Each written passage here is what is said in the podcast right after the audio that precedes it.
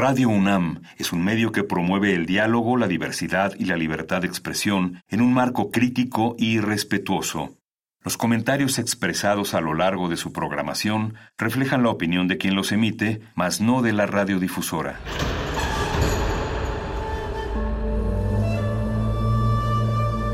Un templo para la apreciación del ser mediante el sonido.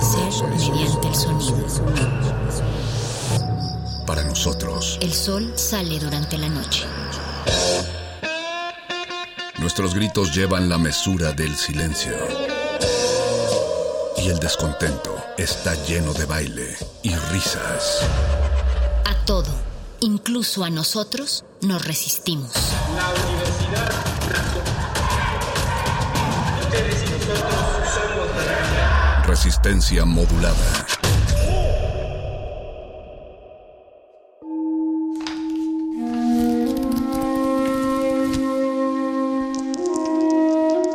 En este sótano la vida es como el Tetris.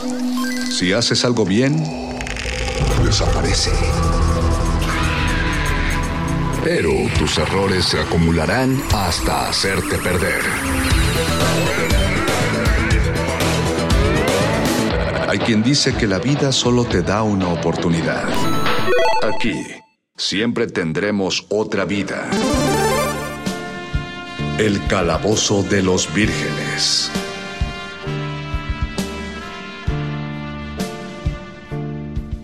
El calabozo de los vírgenes.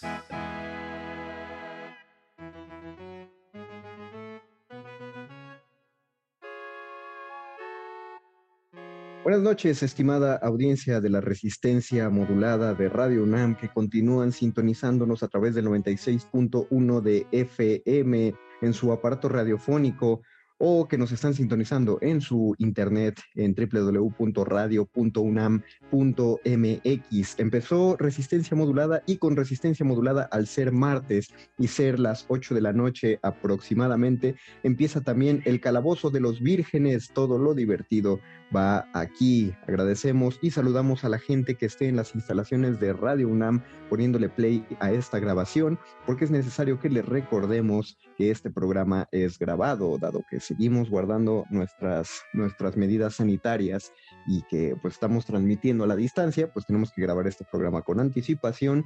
Eso no evita que estemos contactados con ustedes a través de las redes sociales, entonces por favor coméntenos y díganos eh, qué les está pareciendo esta emisión y sobre todo qué abonarían ustedes a la emisión del día de hoy que va a estar más musical que de costumbre, eh, pero no se preocupen, no volveremos a esos programas en los que solía solo hablar yo y hacer un top de música, no, ahora nos vamos a concentrar más en muchos gustos musicales, pero primero les quiero presentar a nuestro coro de rolocutores de esta noche y a la primera que quiero presentar es a nuestra estimada amazona de la voz, eh, Diana Nolan, que está aquí presente en la transmisión. Bienvenida, Diana, hola. Hola, hola, hola a todos los radioescuchas de Radio UNAM. Qué bueno que te unes a esta transmisión, Diana. Sí. Es, es bueno, es bueno que te des un tiempo de tu apretada agenda y que nos prestes un poco de, la, de, de tu voz para, para estar en esta emisión. Qué padre. Me encanta estar aquí, siempre. También está nuestro, ya saben, nuestra voz también de cabecera dentro del calabozo. El calabozo no sería lo mismo sin él, nuestro sanador sonoro, Paquito de Pablo. Bienvenido, Paco. Hola, yo también eh, muy feliz de estar aquí, la verdad. Me, me encanta este espacio y charlar con ustedes de, de sobre ñoñerías. Y que nos paguen. Y que nos paguen sobre las ñoñerías. tu, tu cheque llegará pronto, Diana. ¿eh? algún día. ¡Uh! Y también eh, nuestro, nuestra otra voz de la producción, la tercera de esta noche, y que siempre es un gusto que esté aquí, y por eso siempre agradezco que estemos haciendo más estas grabaciones, porque así puede entrar la voz de nuestro querido super producer Alberto Benítez. Bienvenido, Beto Ques. Ándale, qué buena presentación. Oigan, pero un momento, ¿ustedes les pagan? No, no es cierto, amigos. No, era broma. No es era cierto, es broma. broma. Era- es broma, era- es broma. o sea, no, no- no- hablamos de un- del pago simbólico Ah, de claro. toda la gente que nos escucha y la gente que nos envía mensajes y dicen, oigan, qué bonito programa, me gusta mucho. La, la Ese- verdad, eso sí, sí levanta bastante el ánimo recibir esos mensajes. Y sí, eh, digo, no pagan la renta, pero, pero sí, sí pagan algo, eh, pues muy valioso, muy, muy, muy Sí, es valioso. una, creo que es un tipo de remuneración, pero invaluable, ¿no? Creo que sí es, sí es algo que, que disfrutamos. Es grato hola, a toda la audiencia que nos sintoniza, por cierto. Y ahora también a Diana y a Paquito y a ti también, querido Ñoño Master. Muchas gracias, señor Betoque. Sí, se siente como un abrazo tibicito aquí, aquí en el pechito. En el Cora. Lo- lo agradece- en el Cora, en el Cócoro. Lo agradecemos profundamente. Como ya me presentó el querido Alberto, soy el Junior Master, el Mago Conde, dándoles la bienvenida al Calabozo de los Vírgenes, que el día de hoy vamos a hablar acerca de musicales. Eh, esos segmentos eh, que no- van más allá de la música incidental que tienen toda, que, que se roban nuestros momentos y que nos dejan una, una canción pegada el resto del día o que nos hacen volver a ver el episodio o la parte de la película solo por esa canción o solo, ve- solo vemos la canción o la buscamos que ojalá Spotify la suba y, y, no sé, recreamos. Hay, hay, yo en particular hay muchas canciones eh, que no me gustan o que no me gustaban hasta que las vi en una película. Eh, y por esta canción no va a sonar ahorita, pero se los pongo en un ejemplo muy burdo. Por ejemplo, yo no soy tan fanático de Kiss. Y entonces la canción de I Was Made for Loving You no, no era mi hit hasta que vi que hay una escena de una película de Scooby-Doo donde sale Kiss y entonces están como en una persecución interdimensional sobre una guitarra y a partir de ese momento dije, ah, no, sí, sí es una gran, todo el mundo tiene razón, sí es una gran canción. Eso que mencionas eh, me, me encanta, algo que me encanta de esa anécdota, Conde, es que eh, a ti, como a muchas personas, eh, encontraste sentido en la canción. tu- tuvo que pasar algo extra, algo extra a esa canción o algo ajeno para que realmente pudieras escucharla. Porque a veces no, no necesariamente solo escuchamos con los oídos o el acto musical no solamente eh, está limitado a sentarse a escuchar la música y creo que eso es algo que vamos a, a discutir esta noche que, que, que, bueno, pues puede ser una obviedad ta- también, tal vez. Pues no es tan, eh, eh, no me parece que sea tanto una obviedad porque yo recuerdo que tenía un maestro de música eh, que nos decía que el, el escuchar música es algo que también se entrena. Eh, y él lo hablaba sí, de la música de, academia, ¿no?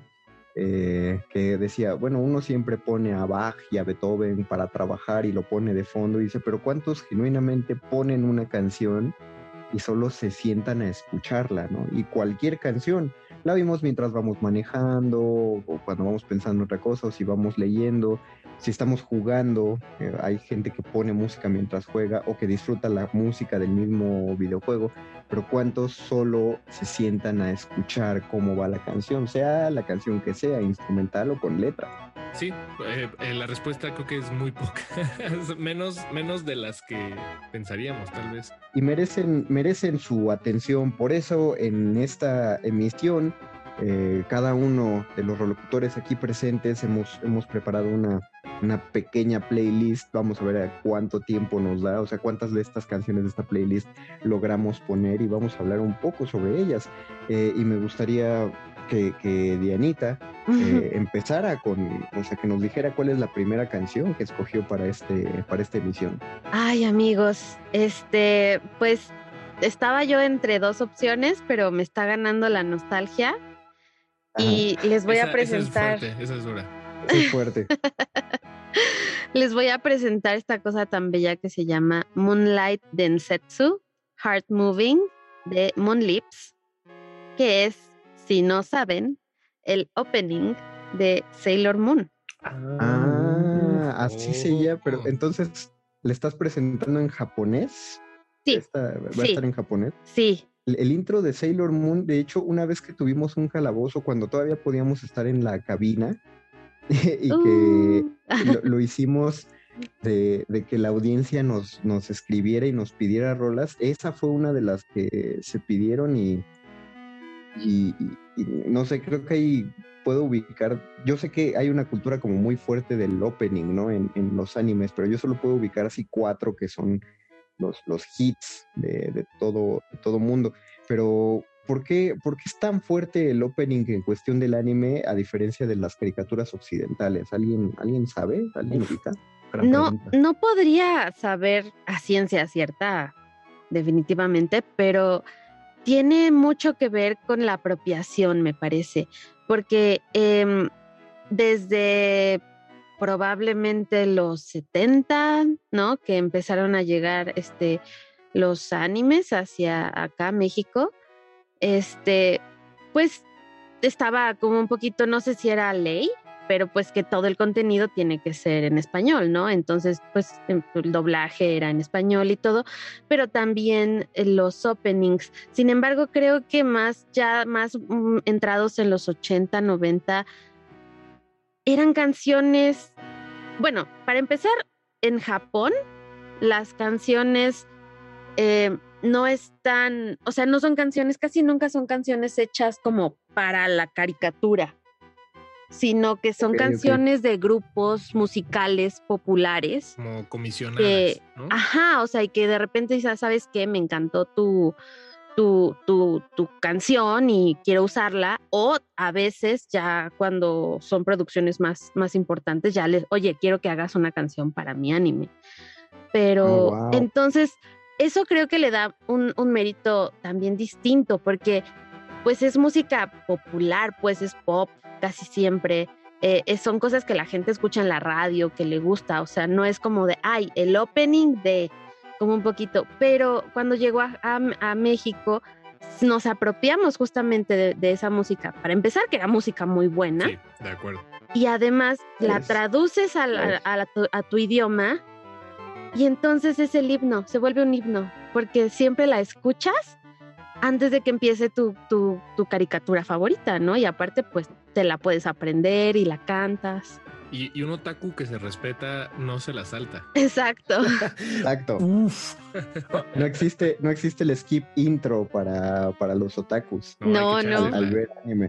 Pero, pero eh, me acabas de responder una pregunta muy curiosa porque eh, un niño occidental está acostumbrado a que el intro de la caricatura tenga que ver con la caricatura, ¿no? A veces te cuenta de quién es o de qué va o, o te transmite algo, pero a mí siempre me sacaba mucho de onda que los intros de muchos animes no, eh, no, no tenían que ver con la caricatura. Creo que solo dos, creo que solo el de Dragon Ball, el primerito intro de Dragon Ball de vamos a buscar las esferas del dragón sí. y el de Pokémon hablan de eso, ¿no? Pero por ejemplo el intro, el intro de Digimon habla de un montón de cosas que no tienen que ver con Digimon y de pronto en el punto más alto de la canción ya gritan Digimon y tú dices, ah, mira, sí, es la canción de eso, no, no, no tiene que ver. Y ahorita me estoy enterando por qué.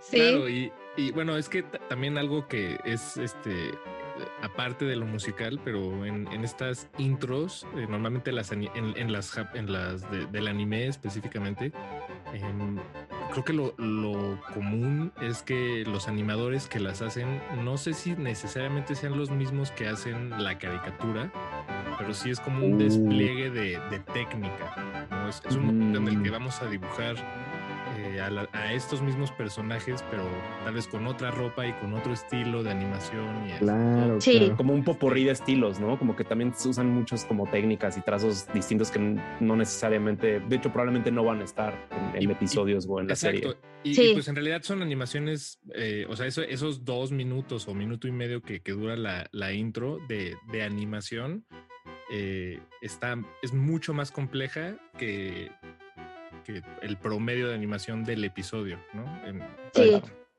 Es como Es una como ese- oportunidad de ser creativo.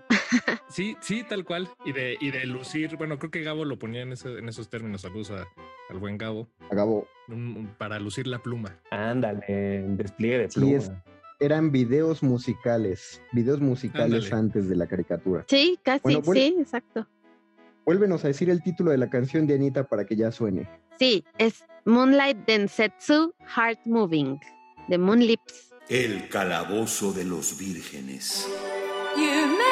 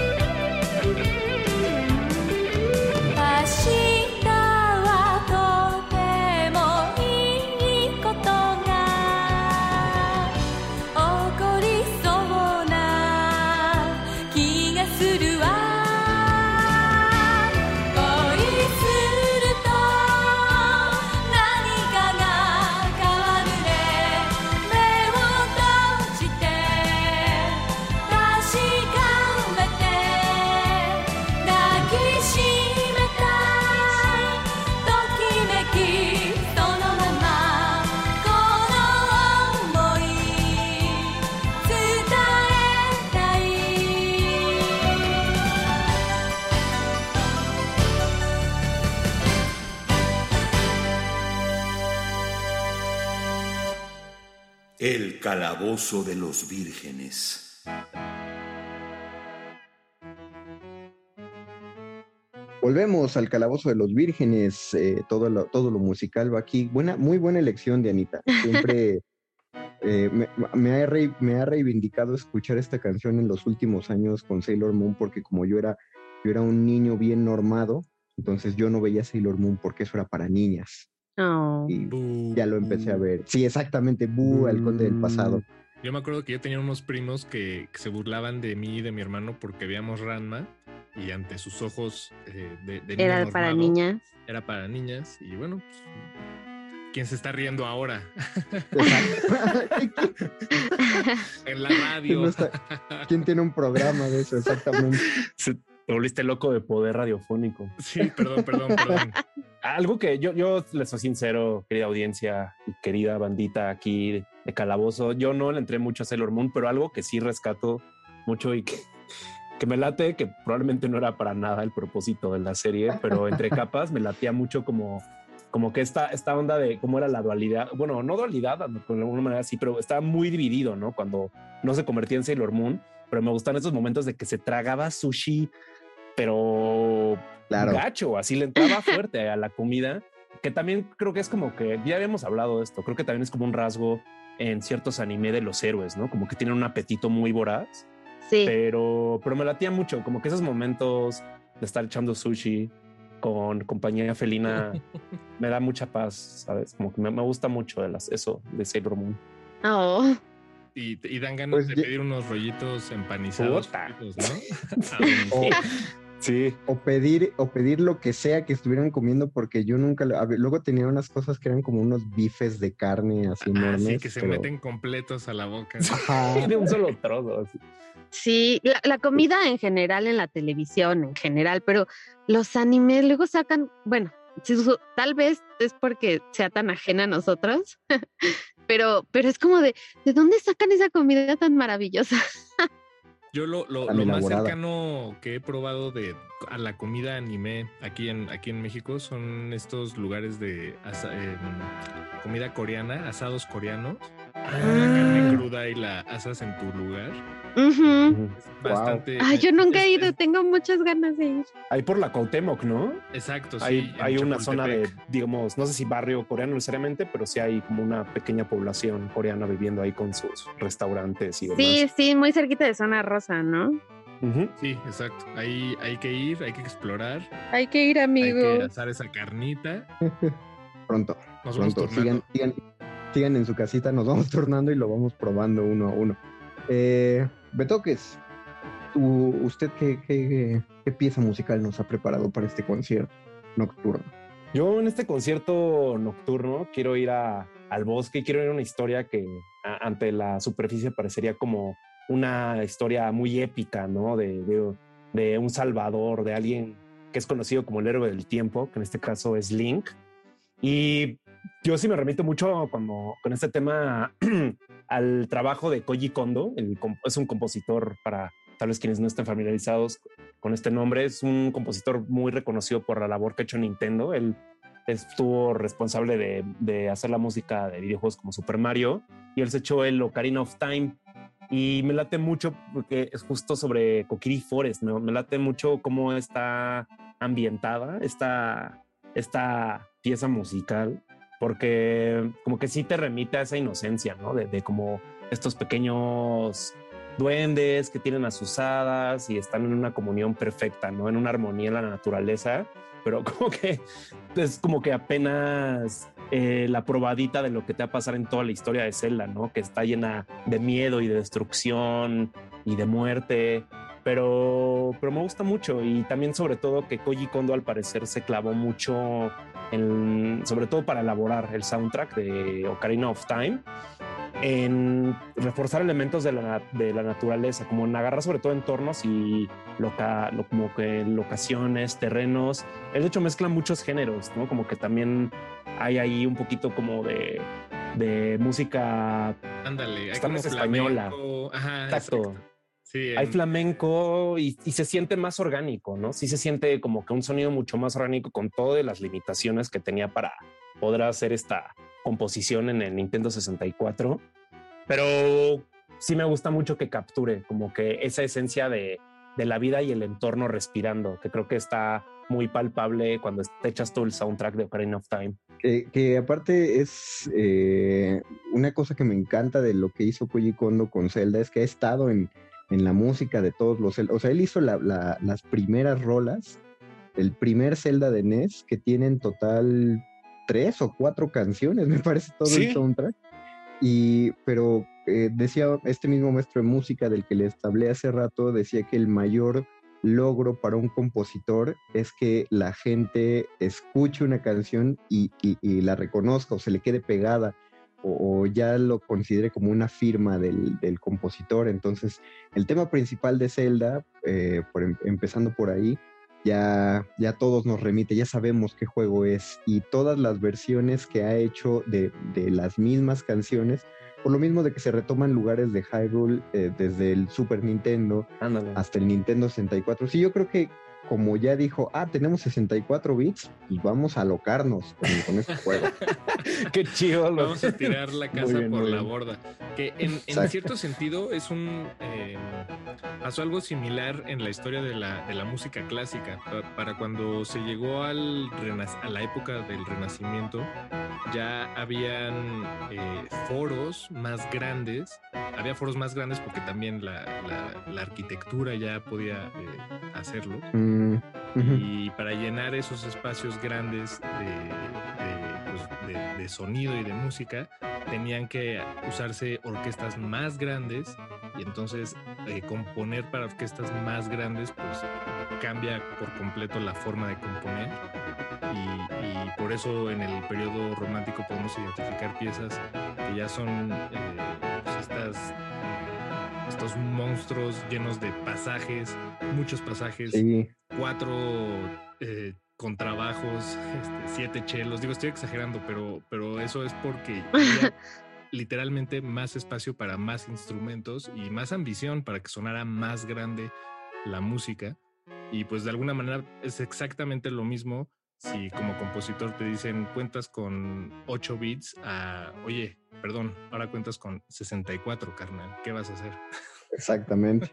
Pues no, eso, eso que dices es, eh, o sea, pasamos, le vamos a hacer un concierto para piano, donde el piano va a acompañar a una orquesta común de unos cuatro violines, eh, una, unos ocho alientos, a cuando ya llegas a Tchaikovsky y él dice, no, pues yo para mi canción necesito un, cañón. Voy a meter una campanota y, va a sonar un cañón, fíjate. No, de hecho, tres cañones, creo. Pues vamos a oír eh, perdona, Paquito, pero pues oímos la canción y ahorita seguimos un poco sobre eso. Vuelve a presentar, Beto, que es aquí en el calabozo. Claro que sí, claro que sí. Vamos a escuchar Kokiri Forest de Koji Kondo, una pieza muy bonita, yo creo que también emblemática del Ocarina of Time. Tal vez uno de los juegos más memorables del 64. Sin duda, creo que es la épica más, más hermosa y más triste que voy a jugar y, y en mi vida. Tal vez, esperemos porque sí, sí está, está muy chido. y pues vamos a ver si nos encontramos con Navi escuchando esto y acá seguimos en el calabozo. El calabozo de los vírgenes.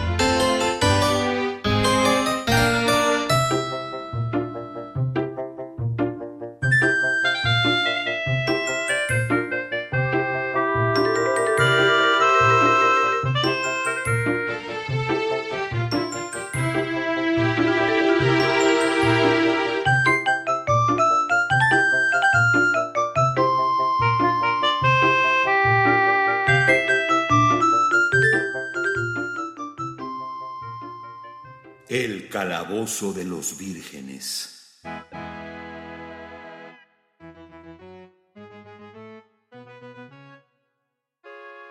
Volvemos al Calabozo de los Vírgenes, escuchamos El Bosque de los Kokiri de Koji Kondo, el compositor de cabecilla, no solo de, pues no voy a decir de todo Nintendo, pero sí de todo Nintendo.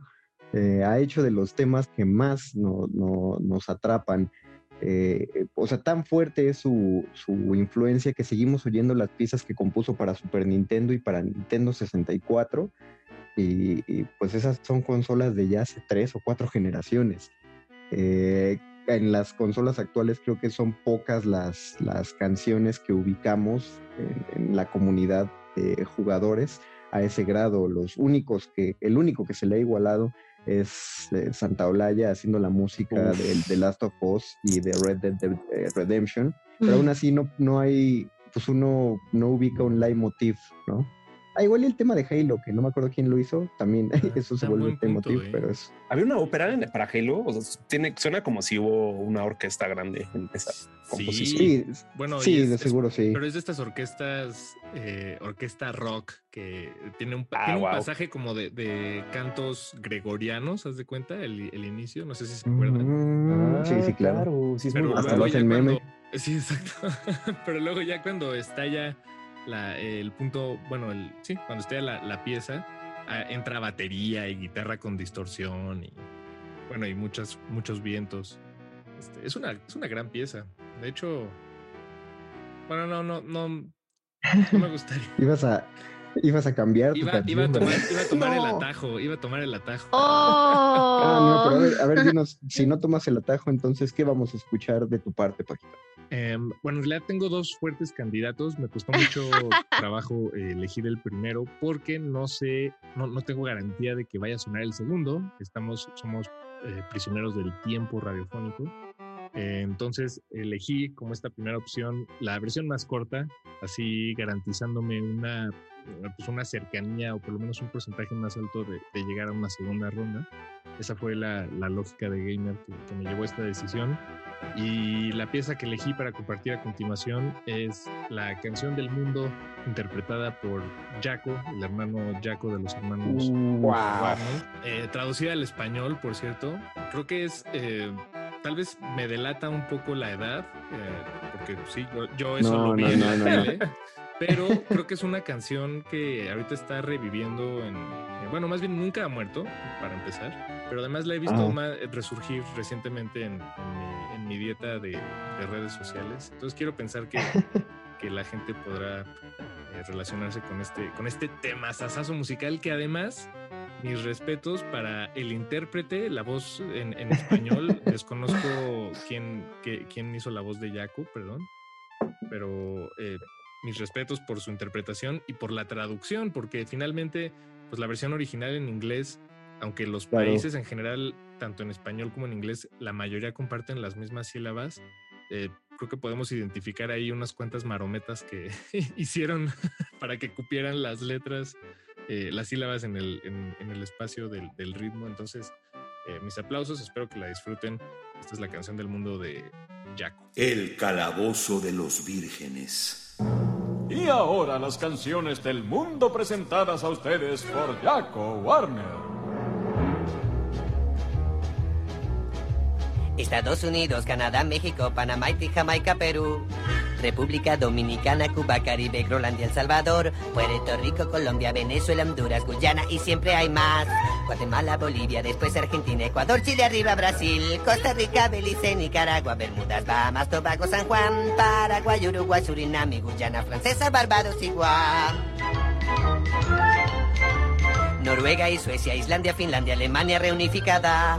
Suiza, Australia, Checoslovaquia, Italia, Turquía y Grecia, Polonia, Rumania, Escocia, Albania, Irlanda, Rusia y Bulgaria, Arabia Saudita, Hungría, Chipre, Irak e Irán, y Siria, el Líbano, Israel, Jordania, el Yemen, Kuwait y Bahrein, Holanda, el Ducado y Bélgica, Portugal, Francia, Inglaterra y España. India, Pakistán, Birmania, Afganistán, Tailandia, Nepal y Bután, Camboya, Malasia, Bangladesh y Asia, China, Corea y Japón, Mongolia y Laos, el Tibet, Indonesia, Islas Filipinas, Taiwán, Sri Lanka, Nueva Guinea, Sumatra, Nueva Zelanda, Borneo y Vietnam, el Túnez, Marruecos, Uganda, Angola, Zimbabue, Djibouti, Botswana, Mozambique, Zambia, Suazilandia, Gambia, la Guinea, Argelia y la Ghana. Burundi, Lesoto y Malawi, Togo, el Sahara español ya no está. Níger, Nigeria, Chad Liberia, Egipto, Benín y Gabón. Tanzania, Somalia, Kenia y Mali, Sierra Leona y Argel. Dahomey, Namibia, Senegal, Libia, Camerún, Congo, Zaire, Etiopía, Guinea, Bissau, Madagascar, Ruanda, Mallorca, Caimán. Hong Kong, Abu Dhabi, Qatar, Yugoslavia. Creta, Mauritania y Transilvania, Mónaco, Liechtenstein, Malta, Palestina, Fiji, Australia y Sudán. El calabozo de los vírgenes.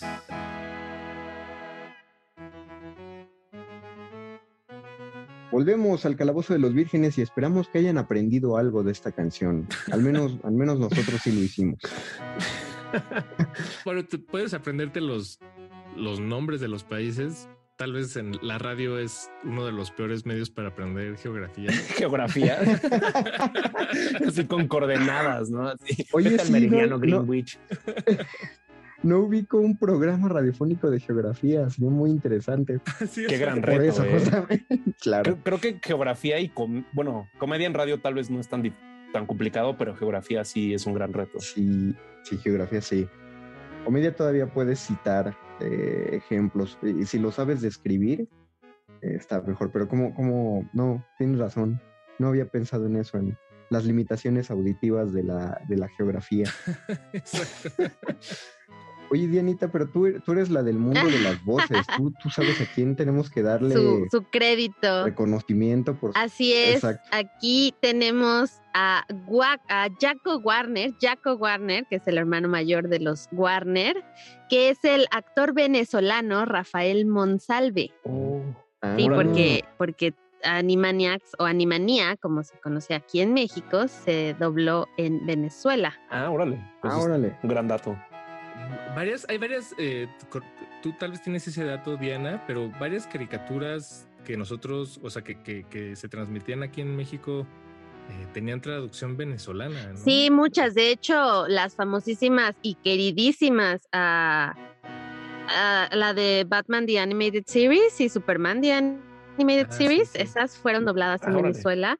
Y pues uno de los grandes actores venezolanos de voz, pues es la voz de este, ay, este señor, yo, de Joker, el Guasón, Ah, wow. muy Wow, que- que reconocido. en inglés lo interpreta em, Mark Mark Hamill. Hamill. Mark Hamill. Ajá. Exacto. que, que apenas estaba leyendo que, y, y me agradó muchísimo que encontrara esta, eh, esta, este trabajo como actor de doblaje, porque yo no sabía que él había tenido un accidente y que fue un accidente automovilístico el que lo alejó del cine mucho tiempo. O sea, no estuvo lejos del cine porque estuviera encasillado como Luke Skywalker, sino porque no podía actuar.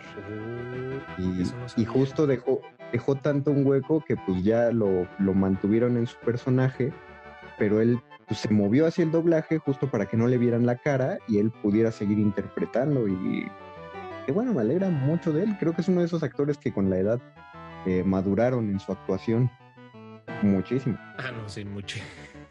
Muchísimo. O sea, por, por, más, por más lamentable que alguien pueda decir que son los últimos episodios de Star Wars, eh, me- a mí me gusta mucho lo que hace él y cómo se ve el viejo Luke Skywalker. Pero qué, qué gran elección, Paquito. Nos regresaste a los, a, a los 90. Estuvo, estuvo, Otro- estuvo suave. Otro dato curioso ahí de esos que no sirven para Estuvo nada, pero está interesante. Estuvo de- No, ¿sabe- ¿Sabías que los hermanos Warner iban a ser ornitorrincos? Eh, ¿En serio? ¿Por qué? ¿Por- ¿Hay una- alguna razón por qué? el, el creador, o sea, cuando llamaron a, a Animaniacs, Steven, exacto, Animaniacs surgió porque los estudios Warner querían a fuerzas que Steven Spielberg hiciera algo con, con ellos, ¿no? Que produjera. Entonces Spielberg llamó al, ahorita se me fue el nombre del creador, pues, de Animaniacs y le pidió que, que propusiera una idea.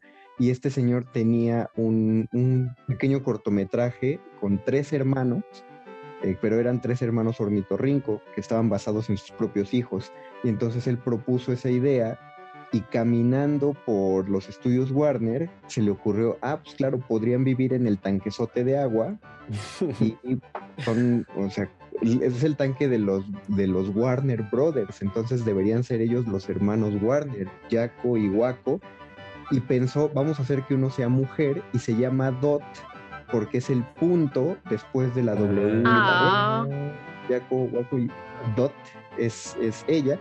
Y decidieron que no fueran ornitorrincos, sino perritos, porque como plantearon la idea de que era una caricatura perdida de los años 30, entonces tenían que ser caricaturas en blanco y negro. Eh, y por eso les pusieron esos ojos de puntito que son muy típicos de la animación de los años 30 y ya solo, solo la ropa es la que está a color y sus narices, pero ellos son personajes en blanco y negro con, con los típicos guantes. y ¡Qué bonito! No sabía que eran personajes, o sea, bueno, que el, que el concepto detrás de los Animaniacs era que eran personajes, eh, una caricatura rescatada.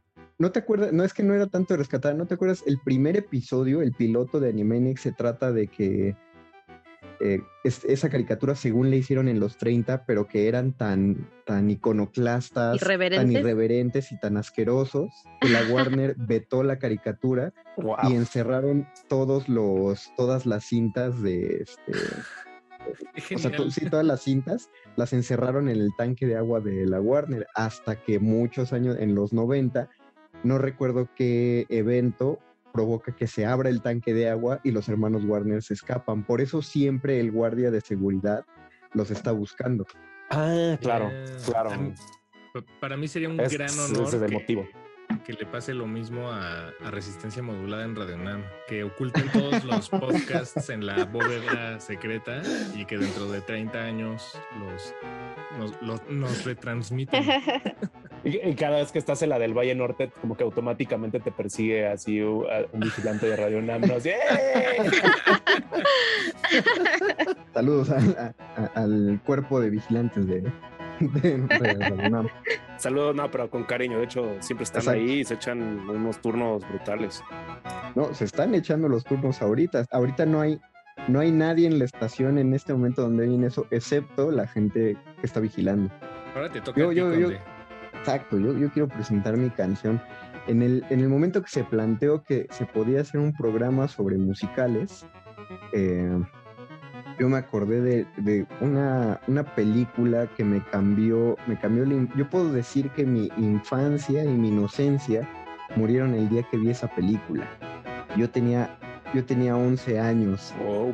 La película la llevó mi hermano y él no sabía lo que estaba llevando, o probablemente sí, pero no le importó que yo estuviera ahí sentado en la sala con él viendo la película, porque era de una caricatura que ya existía, pero ninguno de los dos conocía y la conocimos a partir de esa película.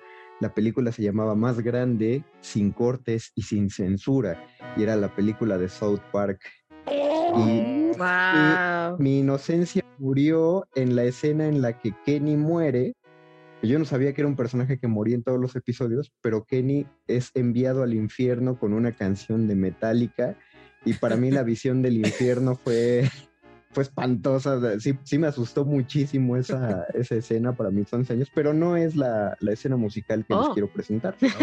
Eh, oh, plot twist. Vuelta en U. Eh, vuelta en U. Me- no, me parece que toda la película de South Park tiene, todos sus números musicales son buenísimos. De hecho, no tengo la fuente bien del dato, pero sí lo podemos buscar. Eh, estuvo nominado todo el soundtrack de South Park a, a- a algún premio, no voy a decir un Oscar, pero estuvo nominado a muchos premios, pero solo les permitieron cantar una de las canciones en los premios, que es la de Blame Canada, Culpen a Canadá, porque es la única que no tiene groserías. Entonces todas las otras canciones no podían cantarse en, en la premiación, excepto esa, y por eso a esa le dieron el premio, nada más por ello. Pero de todas las canciones que se mezclan, hay una que me fascina y no puedo escuchar sin, sin emocionarme, que es la de la resistencia, la de la resistance, el momento en el que los niños deciden que ellos van a stormear el campamento militar y van a liberar a, Te- a A Terrence Phillip. Phillip Y, pero el que le empieza a cantar es un niño que se llama Christopher. Sí, es cierto. Que tiene acento francés, ¿no? Exactamente. Y, es el guapito de, que acaba de entrar de intercambio y él empieza a cantar justamente de que van a formar la resistencia para, para liberar a Transifili. Pero al mismo tiempo que está cantando, se mete un pedazo de, de Culpen a Canadá y luego se mete un pedazo de la canción que canta Satanás de Up There, de que Satanás quiere salir al, al mundo terrenal y luego se ah, meten los soldados. Sí, la de Up There de, Satanás. Todas estas se mezclan en la canción de la Resistance, dos minutos, pero uf, buenísimos. Los reto y los doble reto a que escuchen esta canción y no se, y no se emocionen y no sientan que hay que salir a, a quemar la Bastilla. El calabozo de los vírgenes. God has smiled upon you this day, the fate of a nation in your hands. And blessed be the children we who fight with all our bravery till only the righteous stand. You see the distant flames, they bellow in the night. You fight in all our names for what we know is right. And when you all get shot and cannot carry on, though you die, La Resistance lives on. You may get stabbed in the head with a dagger or a sword. You may be burned to death or skinned alive or worse. But when they torture you, you will not feel the need to run for though you die. La Resistance lives on. Rain Canada! The country's going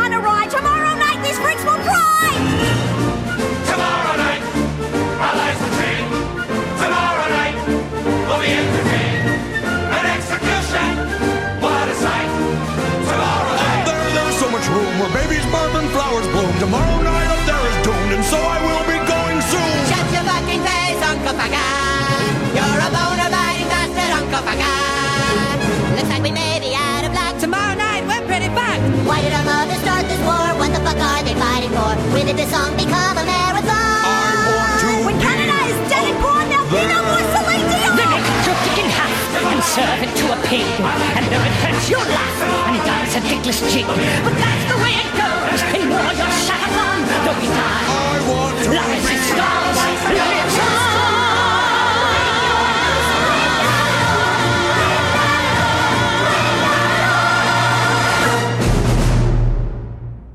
El calabozo de los vírgenes. Ay, ay, amigos, eh, eh, lo- yo, yo, yo la escuché con mucha, con mucha devoción. La escuché como seis veces el día de hoy, desde que me enteré que iba a ser el programa. Íbamos a grabar el programa sobre musicales. Esto fue la Resistance de, de la película de South Park más larga, eh, sin cortes y sin censura. Eh, tengan cuidado con quién ve esas caricaturas. Qué buena película. O sea, y, y se fue- eh, es- era muy buena yo sin saber que era South Park y después de que vi South Park me pareció que era todavía una mejor película. De hecho, quiero... Hay un RPG que se llama el- La varita de la verdad y lo Dicen que quiero es buenísimo, conseguir. ¿eh? Es muy bueno, o sea, es tan bueno que por eso no le bajan el precio. Así como en ese precio, uff, Está sí como en bastante 700, alto. como en 700 pesos y para PC que te los venden más baratos. Es- está, eh, está difícil, pero un, un RPG de South Park em, creo que vale mm, completamente la pena. No, y, además toda la música que hacen Trey Parker y Matt Stone, tanto para South Park como para las otras películas que han hecho, o incluso el, el musical, el del libro, el libro Mormón, que lo trajeron, está- Ah, creo que está en. Broadway permanentemente, porque Sí. siempre venden todos los boletos, pero hace, creo que el año pasado o antepasado trajeron un- unas cuantas funciones a México. Eh, pude verlo y la verdad es un tema, es, es un musical increíble y, y sí, son muy buenos haciendo música ellos dos. No, y aparte, una ahí también los intérpretes se rifan mucho porque meten muchas palabras y muchas ideas en la canción. Tienen, tienen muy pocos coros repetitivos Sí, exacto. O sea, eh, todo, en exacto, todas sus exacto. canciones. No son Justo de este No, no, es musical, tal cual. Eh, de ne- de- en, esta misma película, otra canción que me encanta es la de ¿Qué haría Brian Boitano en, esta, eh, en esto? Sí, es cierto. Yo no Sí, sé quién es Brian Boitano, pero también es un héroe para mí. Yo, yo primero, ah, no, miren, sí, Brian Boitano sí existe, sí es un patinador.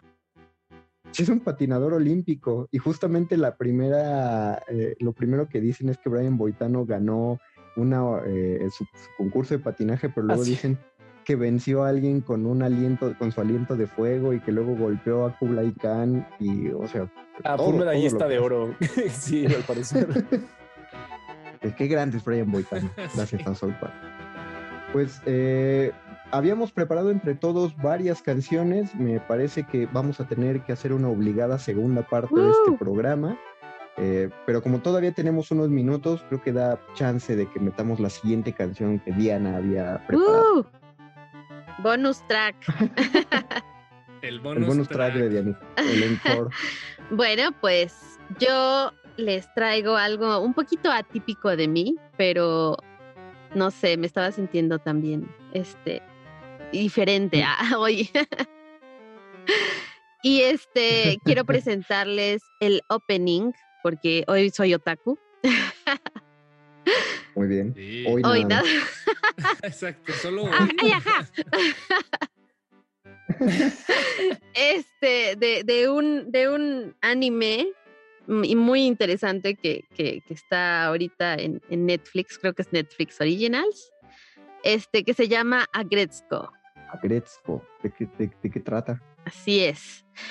La historia se trata de una pequeña panda roja que vive su vida de Godín normalmente, pero de repente es esa vida de Godín, el estrés, eh, la presión, eh, las deudas, eh, la vida amorosa y todas esas cosas pueden sobrepasar a, a la persona que lo está viviendo y para, para sacar un poquito de ese estrés, ella tiene un hobby eh, secreto que no comparte con nadie y es este ir al karaoke, encerrarse ella sola y cantar música death metal. Ah, wow. Es increíble esa caricatura. Agretsuko es una gran liberación, es una catarsis para cualquier persona que vive una vida laboral de oficina que le, pues sí, que le está de, de alguna manera haciendo pedazos el alma. Así es.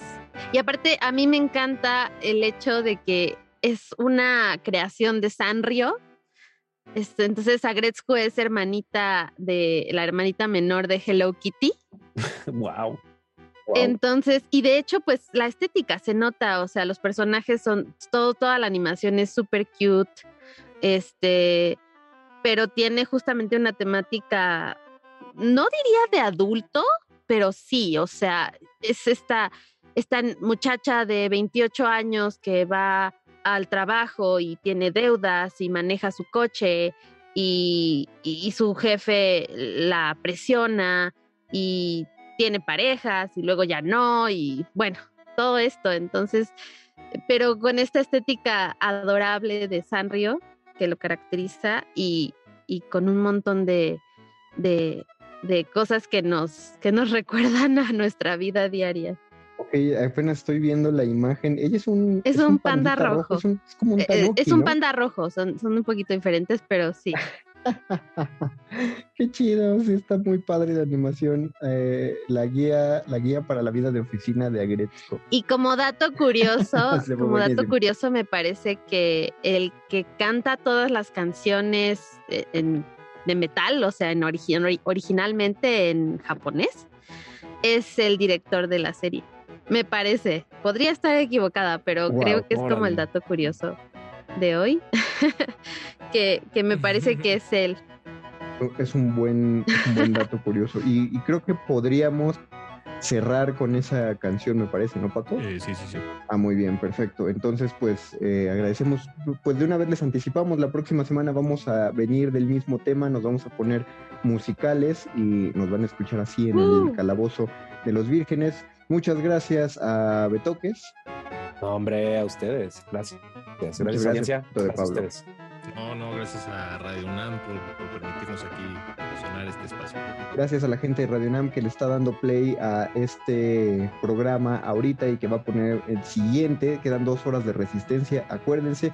Muchas gracias, Diana Nolan. Tú cierra y presenta Muchas gracias a los radioescuchas que nos escuchan el día de hoy. Nos vemos la próxima semana y los dejamos con el opening de Agretzko.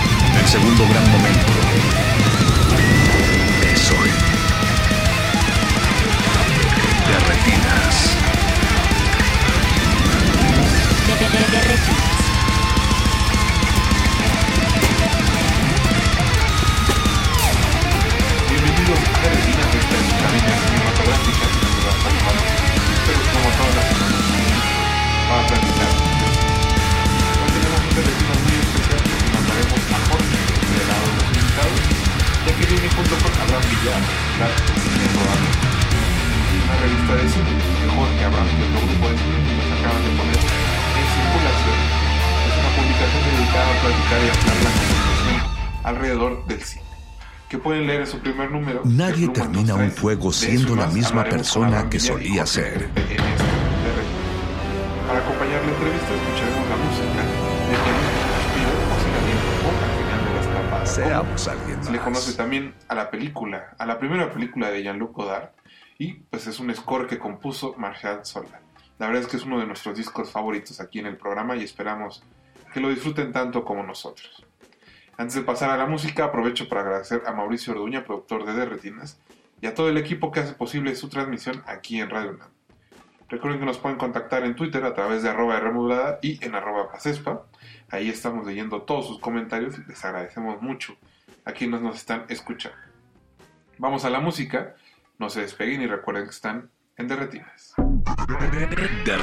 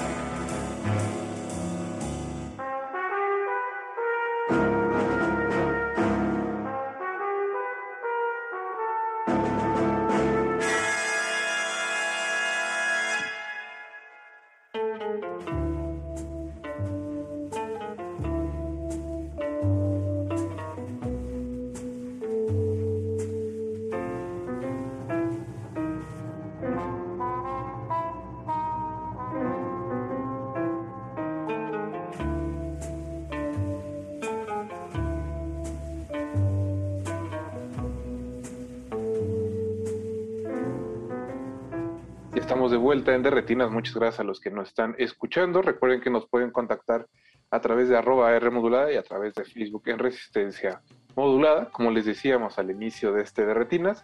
Hoy vamos a estar hablando de revistas de cine y de una revista en específico que se llama El Cine Probablemente, en la que participa nuestro querido Jorge Negrete. Así que hoy y esta noche va a estar él del otro lado del micrófono, pero como entrevistado. Jorge, ¿cómo estás?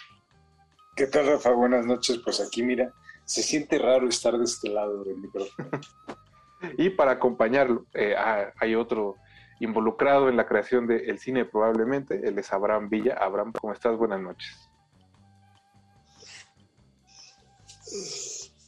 Buenas noches, Rafa, ¿cómo estás? Este, yo muy bien. eh, me alegra mucho estar aquí, bueno que nos, nos invitaste para hablar de la revista. Y para hablar de cine, pues chicos, eh, quisiera iniciar un poco preguntándoles eh, qué fue lo que los llevó al cine probablemente, cómo es que nació el proyecto y después ya hablamos de las personas que están involucradas. ¿Quién quiere iniciar? Jorge, cuéntame. Pues eh, realmente fue como uno de esos este, proyectos de pandemia que uno piensa que difícilmente se van a concretar, pero que a final de cuentas resulta que sí se concretan, que sí se arman. Y fue básicamente como, eh, digamos que a...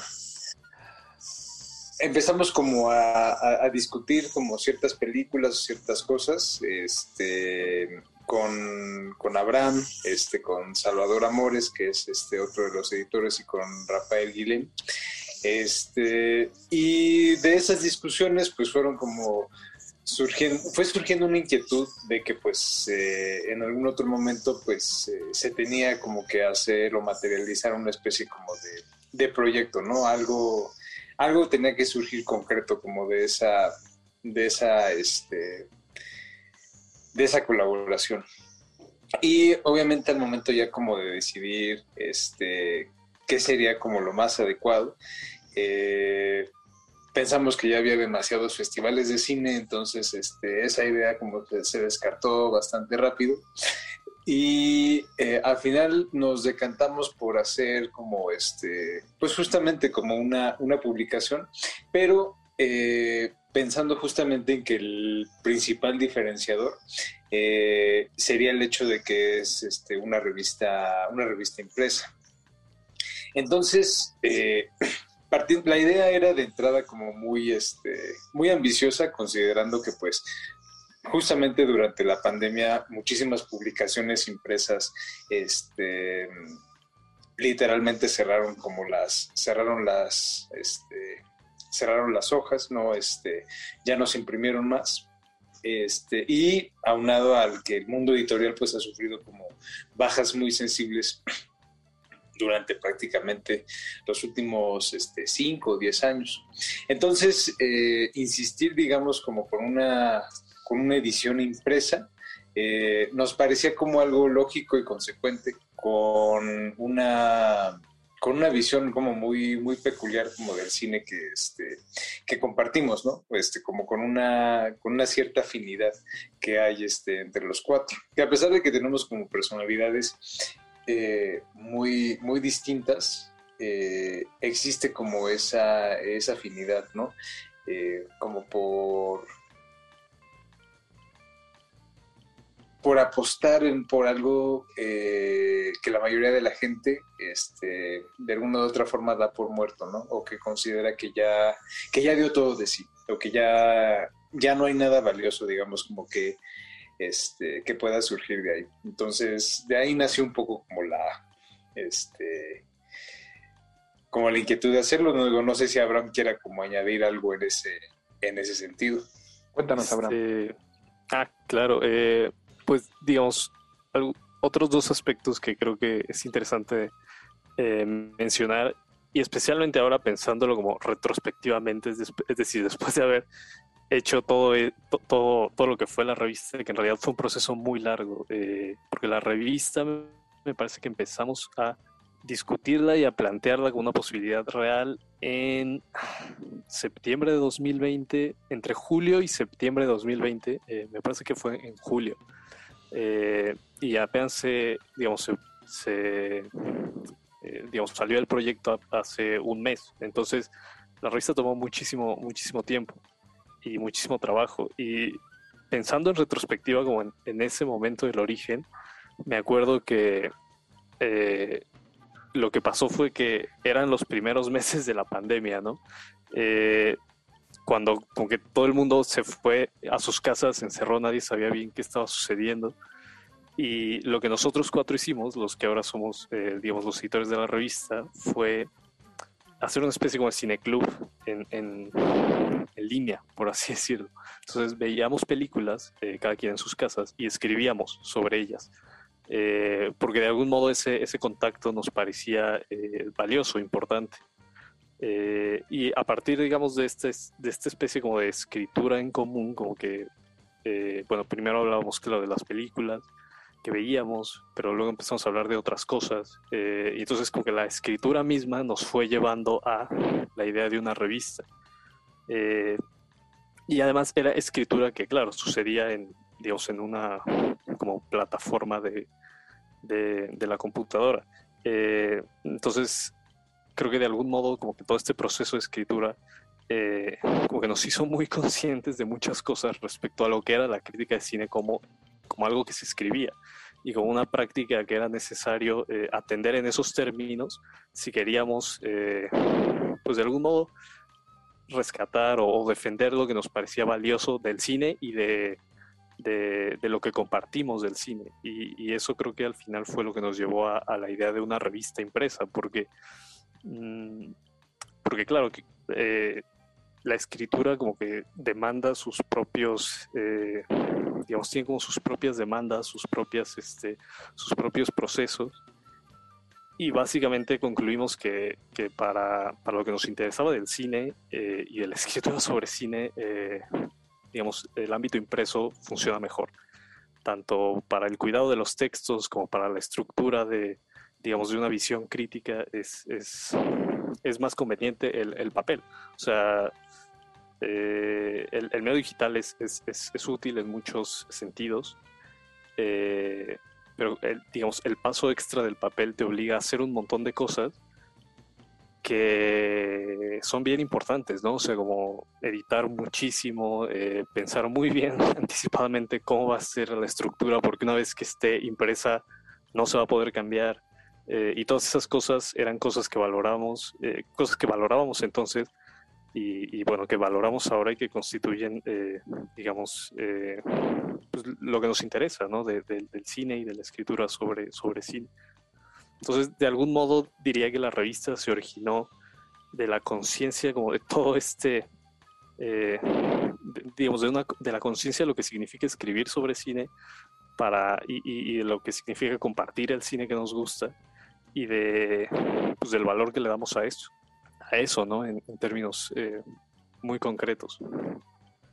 Yo, yo, eh, yo, pensaría que también el impreso va un poco contra la fugacidad, ¿no? Porque como dices, el, el, tener una revista en las manos te obliga a detenerte un poco, porque nos hemos acostumbrado a que pues leemos todo el día en internet, pero en realidad como que no hay algo que se fije, ¿no? Se consume, pero no es ahí como el ejercicio de entender que acabamos de consumir. Sí, es, es, eh, es, eso que mencionas es importante, ¿no? Como esta cuestión, digamos, reflexiva. O sea, como que de algún modo, eh, cuando, cuando sabes que algo se va a quedar ahí, o sea, cuando vas a dar una opinión sobre una película, por ejemplo, una apreciación de una película que sabes que se imprime y, y ya no se va a poder modificar fácilmente, este, sino que va a quedar ahí, creo que, claro, hay un proceso de reflexión que que te lleva a pensar como de, ok, ¿qué es esto que estoy diciendo? ¿Qué significa? ¿no? O sea, no solo si, si estás diciendo lo que realmente quieres decir, sino si, eh, si, si, si eso que, o sea, cuáles son, digamos, las consecuencias de eso que estás diciendo. Y no solo para ti, sino también para los demás, porque, por ejemplo, en el proceso de edición, lo que hicimos fue básicamente que eh, todos los textos que, tanto los que escribíamos nosotros como los que escribían los colaboradores, los leíamos y los comentábamos. Entonces, todos los textos siempre, o sea, todo, todo, todo lo que cada texto decía se acompañaba como de un proceso de reflexión constante sobre, sobre las películas de las que trataban los textos, sobre cómo el texto se acerca a la película. Entonces, creo que también en, digamos, en este, en este ejercicio necesario de estar pensando detalladamente este, todos estos pequeños aspectos, eh, de algún modo te obligas a, no sé si a ir, en- no sé si solo a ir en contra de la fugacidad, pero sí en todo caso a, incluso a, ser más consciente de, lo que te gusta, por ejemplo, de, cuáles son las características del cine que nos interesa, o de cuáles son las características de la crítica de cine que nos interesa. Eh, lo cual al final quizá en el digo quizá de algún modo siga siendo igual de fugaz y transitorio que lo que que lo que eh, se sube en otros medios, ¿no? Como el medio digital, que se modifica más fácilmente. Pero creo que al menos, o sea, creo que, digamos, un poco la, la apuesta subyacente es, es que qui- quisiéramos que, que este proceso reflexivo se, se, se refleje, ¿no? O sea, en, en, en una experiencia que sea igual para el lector. Es decir, que el lector lea y de algún modo se una también a este proceso reflexivo eh, y que, sea enriquecedor. O sea, creo que al final es, es un proceso reflexivo que, que yo diría que no es completamente ajeno, quizá incluso a cierta forma de comprender el cine, ¿no? De, de- de ver el cine, de atender el cine, ¿no? Como con más cuidado, eh, incluso con más paciencia, diría. Chicos, justo en ese sentido, cuéntenme un poco sobre los textos que integran este primer número del cine. Probablemente hubo algún eje o, como me han contado en estos minutos, pues en realidad lo dejaron un poco más fluir sobre sus gustos e intereses, porque creo que, como decía Jorge, en realidad los cuatro sí tienen intereses bastante distintos respecto al cine. Justamente partiendo de ahí, eh, algo que nos interesaba mucho era como prescindir un poco de la idea de, eh, de un eje articulado como tal, ¿no? Algo que estuviera como conectando o hilando todos los textos y eh, un poco que esa relación surgiera como de forma, un poco como de forma causal, al, al momento como de que se leyera la revista, fuera justamente como el, el lector quien pudiera ir como de alguna u otra forma descubriendo, tejiendo como esas, esas relaciones. Un poco como lo que pasa cuando se, se arma, digamos, como una curaduría fílmica, en que quizá no existe necesariamente, o sea, una, una curaduría fílmica que sea eh, estimulante, ¿no? Y que sea como de interés y que, y que justo vaya más allá como de un eje temático que articule todo y alrededor del cual se pueda como este fácilmente agrupar. Entonces, como dices, sí, eh, cada quien partió como, digamos, un área de interés particular para escribir su propio ensayo, que al principio es justamente eso, son cuatro ensayos, este, en el que cada uno escribe de alguna u otra forma sobre este, temas que nos interesaban particularmente al momento como de, de escribirlo, ¿no? Como ciertas inquietudes, por ejemplo, Abraham tiene un texto sobre este, la violencia en el cine mexicano reciente, eh, hablando de películas como este, Tempestad, La libertad del diablo y este, Oeli. Eh, en mi caso, un texto eh, sobre, la, sobre el cineasta Leo eh, particularmente como una, una idea que recorre principalmente dos de sus películas, que son esas películas que hizo con Bing Crosby en los años 40, Going My Way y Las campanas de, de. Mary. Eh, después Salvador hizo uno sobre este Lázaro Gavino Rodríguez, como este a propósito de su de su resurrección, de su resurrección ahora como este Lázaro. Y a partir de ahí trazar como una, una especie de genealogía del cine mexicano de los últimos 20 años prácticamente. Y Rafa, Rafa Guilhem, que escribió este, un texto que se llama El arte de la proliferación sobre eh, justamente como la, la, la- la idea de transmisión este, en el cine a través como de la enseñanza y enfocándose en, este, en, unas, en algunas películas en, en particular. Eh, y digamos que de ahí fue como cada quien tenía un, un tema o un eje, este, un eje de interés como particular. Después vino la idea de hacer como esta sección de los encierros, que es como eh, la parte en la que eh, juntamos a distintos colaboradores de diferentes partes del mundo para que compartieran este, justamente como una idea de este sobre el encierro y este el cine eh, partiendo de la noción como de de la visión eh, como medieval un poco Eh, ahí Abraham articuló mejor como la, la idea porque este, él escribió el texto como de introducción igual él podría explicarlo mejor que yo Después viene la entrevista con Jesús Cortés, que es un crítico de cine español, que es, este, no es muy leído por acá, pero que es como este mm, bastante, bastante bueno y que este, fue a propósito de la publicación de su libro, a, este, cuando apenas empezaba la pandemia, que se llama En los márgenes del cine. Este, que es una recopilación de varios de los textos que aparecían este, en su blog, en su blog personal que fue un punto de reunión para este, muchos cinéfilos este, inquietos a, este, durante, los, durante la, primera, la primera parte de los 2000.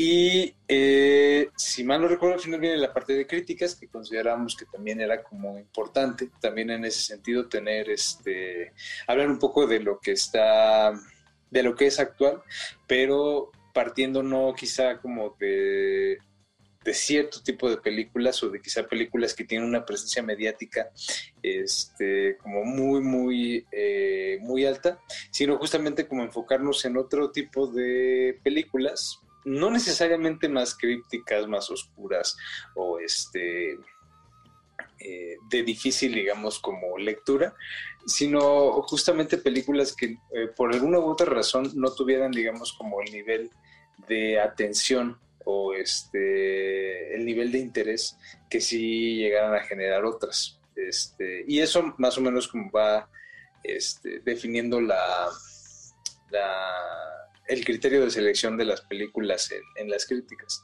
Y por supuesto, pues el, el plato principal que es este, la traducción al, al español de los textos de una crítica alemana que se llama este, Frida Graf. Eh, que bueno, justo este, hace algunas semanas tuvimos la presentación este, en el Instituto Goethe eh, dentro del marco de la Semana de Cine este, Alemán. Pero bueno, son, como muchísimos contenidos, es muy difícil como tratar de abarcarlo todo en, este, en un solo bloque, pero es a grandes rasgos lo que, lo que contiene la revista. Chicos, justo porque era importante incluir voces extranjeras en la publicación. Pues creo que eh, más que in- incluir voces extranjeras eh, de este, de los colores, eh, digamos, yo lo, yo lo dividiría en dos aspectos este, principales. Una es el estilo de escritura y los intereses, eh, digamos, de los, de los colaboradores. Eh, y la otra es que se acoplaran eh, lo que, digamos, lo que pudieran escribir los textos que les íbamos a pedir a la estructura de, este primer número. Y lo que sí fue el caso fue que pues descubrimos que buena parte de, de estos colaboradores eran extranjeros, pero no fue algo que buscáramos, digamos, del- desde el comienzo, más bien fue, fue al revés, como que primero proyectamos de, ah, queremos hacer esto, queremos tener este tipo de escritura, este tipo de intereses, relaciones con el cine, ¿dónde lo encontramos? Y, y, bueno, encontramos eh, muchas personas que, que bueno, eh, son, son de otros países, ¿no? Tenemos eh, colaboradores de Argentina, de eh, España, de Brasil, eh, de la República.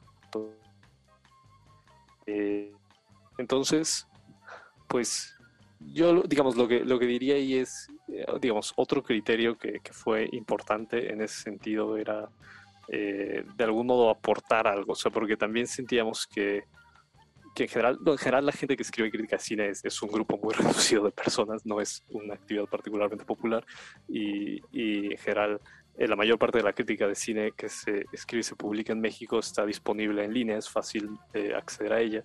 Entonces, más o menos, como que en el escenario público es, se ubica fácilmente, ¿no? A quiénes son los críticos, quién escribe de qué, cuál es la tendencia, y sentíamos que había, digamos, lo que nos interesaba presentar en la revista no era un, acercamiento particularmente, eh, quizá con muchos antecedentes recientes en el panorama de la crítica nacional.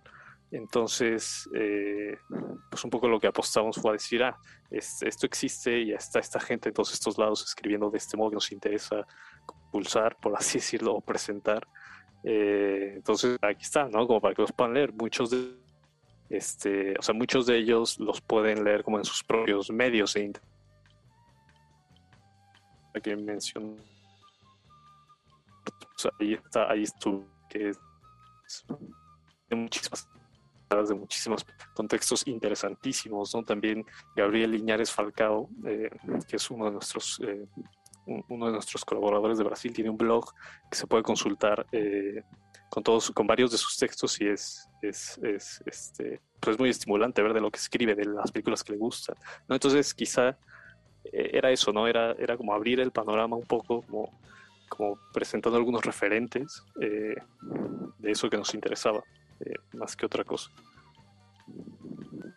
A mí la- lo, lo que me llamó de inmediato al tener, digamos, el primer número entre manos es una, no sé, si decirlo como una estética limpia de la revista, quizá porque eh, pues los modelos que teníamos, imagino ustedes también los comparten, al crecer de otro otras revistas sobre cines, eh, pues impulsan la imagen, ¿no? O en la tradición más americana se habla de fama, de actores, de estrellas, antes de- del cine, lo pondría yo. Pero justo que me pueden platicar de ese lado del diseño, cómo lo llevaron, porque entiendo que eh, lo diseñó una chica que se llama Volcán, o le apodan Volcán, si no me equivoco. No, se apellida Volcán. Ah. Es, es- era Volcán. Sí. Eh, ella se encargó como, digamos, de toda la eh, de toda la propuesta, digamos, como de diseño, eh, a partir como de nociones que nosotros teníamos como muy claras en cuestión de lo que nos interesaba en términos de diseño. Eh, algo que desde el principio justamente queríamos así conscientemente evitar era como este el uso ilustrativo de, este, de imágenes. Que como bien dice Rafa, pues, o sea, todas las revistas que vimos de pues creciendo, o sea, de niños, a adolescentes, jóvenes adultos, etcétera, eh, pues obviamente eh, sí, siendo revistas de cine le daban un lugar primordial este, a la imagen. Pero muchas veces al darle ese lugar primordial a la imagen, el valor de los textos quedaba como un atributo este, secundario. Entonces, el enfoque en el diseño y el enfoque como en el uso de la imagen eh, era algo que ni siquiera era, digamos, como particularmente interesante en muchas como de esas eh, publicaciones. Y vaya, los textos no eran como en ese sentido tampoco los más, los más valiosos. Entonces, obviamente algo que queríamos que fuera como fundamental es justamente que el texto fuera el protagonista, siempre. Eh, y entonces por eso justamente la idea que mencionaba Abraham al principio del cuidado y la minuciosidad con la que esos textos están este, como revisados. Verdad no saben cuántas, cuántas horas se invirtieron para que los textos estuvieran como revisados y que fueran así con la menor cantidad de errores este, posibles, o sea, nulos, o sea, o totalmente así ausentes de, ser posible. Pero este, justamente eh, algo que nos interesaba mucho es que el acomodo, de el acomodo del texto, la, tipografía, este, el- la distribución, digamos, eh, que tiene a lo largo de la revista, porque no es como uniforme y cada sección tiene como, digamos, un, eh, una propuesta visual distinta, us- usando únicamente como elemento eh, el texto. O sea, realmente no, no hay más. Entonces, eso nos, nos interesaba mucho. Eh, y pues para ello, Andrea, Andrea Volcán, que es este, nuestra, nuestra diseñadora, este, resultó así fundamental para, todo ese, para que todo ese proceso fuera, este, fuera exitoso. Y que justamente al momento, algo que en lo personal a mí me, impresionó como mucho fue justamente como estamos muy acostumbrados justamente a ver texto en pantalla y el diseño, digamos, en la, este, en la computadora, a pesar de que se veía bien, no resalta de la misma forma que una vez que se ve este, impreso. Y eso es obviamente algo que, que se valora mucho y que considero que muchas veces es como difícil de lograr únicamente usando este texto. Hay una sección de imágenes, obviamente, pero que tiene ya como otro, este, otra intención y que es, digamos, como una sección más de la revista. No está sujeta a los contenidos de, este, de la revista, sino que es una propuesta eh, autónoma en ese, este, en ese sentido. Entonces, sí queríamos, obviamente, que la, que la imagen tuviera como un lugar importante, pero pues obviamente, como decía Abraham al principio, lo fundamental siempre ha sido y creo que siempre va a ser como lo que se escriba, ¿no? el, el texto. Justo creo que ahí la, la propuesta también se acompaña con las presentaciones que han tenido, ¿no? Donde hay no solo una discusión o una presentación de la revista, sino la proyección de una película que acompaña, no, creo que no son películas necesariamente que están en la revista, pero que sí están, digamos, como dentro de su universo, por, por decirlo de alguna forma. Sí, creo que, eh, digamos, eso, eso que mencionaba Jorge al, sobre la, la, evitar la cualidad decorativa de, de las imágenes en, el papel, de algún modo lo que, lo que hay detrás es, digamos, un gesto de decir, bueno, es, si vas a leer un texto sobre cine, vas a leer un texto sobre cine. O sea, digo, puedes poner imágenes para adornarlo, pero en última instancia lo que vale es, es el texto. Eh, del mismo modo, mm, digamos, si, si queremos ver una película, compartir una película, quizá a veces la, pues, la mejor forma de hacerlo es, es pasando la película. ¿no? En el caso de las dos películas que hasta ahora, eh, bueno, hemos proyectado una, la otra. eh, eh, ah, no, sí, sí, también se va, se- ya, se habrá proyectado. Eh, una sí, sí está en la revista, o sea, sí hay una crítica sobre, sobre esa película, es la de Paul Becali, un soupçon d'amour, eh, que digamos, hubo la oportunidad de, de poder pasar la película y dijimos, pues, digamos, si nos interesa que esta película se vea, se atienda, pues la mejor forma de hacerlo es pues, pasando la película, no, no hay como un sustituto de eso. eh. Eh, igual en, en el caso de, de la otra película, que la asociación es un poco más eh, indirecta, pero es igual, o sea, si hay una película que nos interesa, quizá la mejor forma de, de- llamar la atención sobre esa película es simplemente eh, compartirla para que se vea directamente, ¿no? Es, es mm, no sé cómo llamaría este, o sea, quizá diría que es con cierto espíritu de, ir a las cosas mismas, ¿no? O sea, como de, intentar llamar la atención sobre las cosas mismas, ya sea el texto, si de lo que se trata es un, eh, una crítica de cine o una película, eh, si de lo que se trata es de mostrar esa película. Chicos, pues antes de, cerrar este bloque, eh, entiendo que todavía hay números disponibles del cine probablemente. Cuéntenle un poco a los radioescuchas dónde pueden pedir el suyo o qué, eh, qué, este, qué presentaciones hay en las próximas semanas, porque están volando, según entiendo. Hay que apurarse.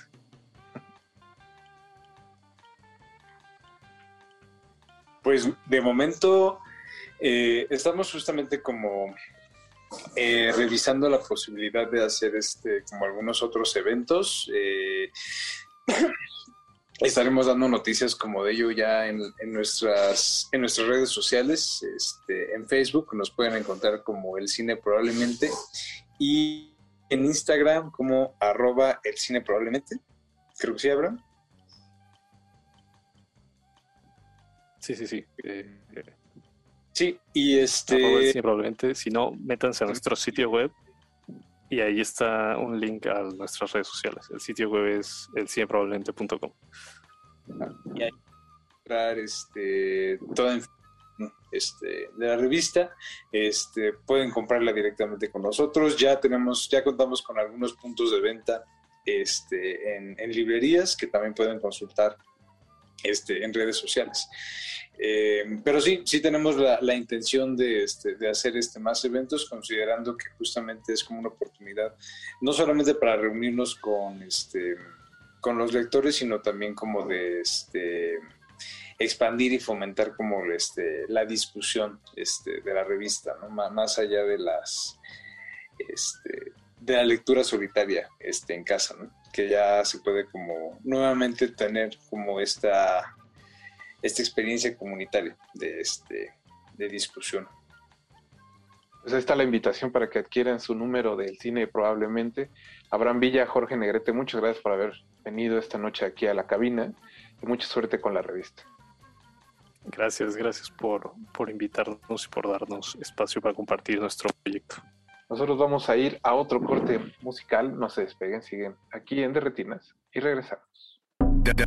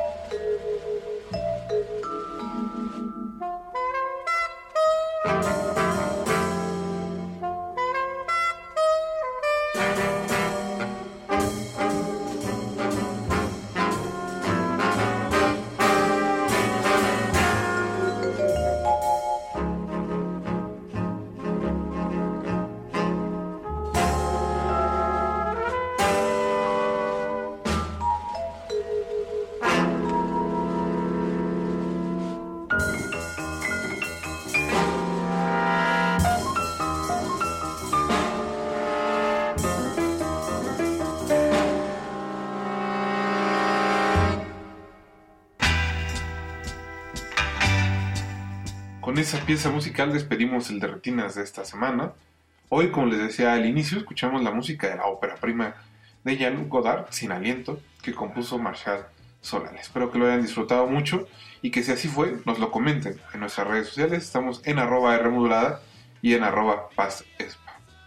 También recuerden que nos pueden contactar, digo, que pueden contactar directamente al equipo de El Cine probablemente en Instagram. Solo pongan el nombre de la revista y aparecerá en su buscador. Tienen envíos a toda la República, así que si están interesados en adquirir su ejemplar, lo pueden hacer ahí. Muchas gracias a Jorge Negrete y a Abraham Villa que nos acompañaron esta noche. También muchas gracias a Mauricio Orduña, que se encargó de producir este de Retinas, y a todo el equipo del 96.1 de Radio UNAM, que hizo posible su transmisión. Mi nombre es Rafael Paz, y no olviden que tenemos una cita la próxima semana para hablar de cine aquí, en De Retinas. Hasta luego. De retinas.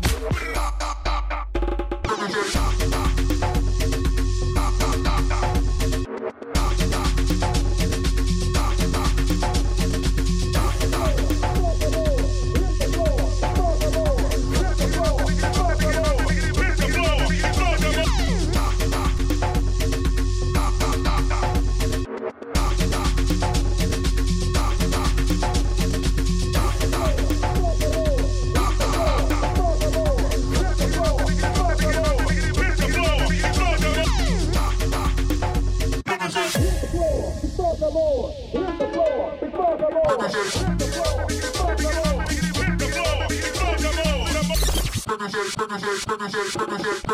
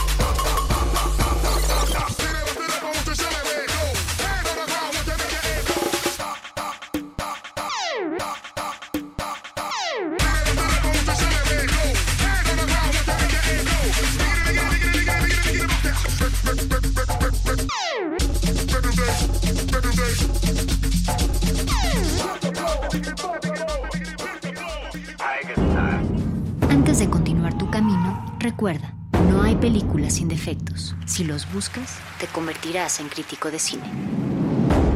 De retinas.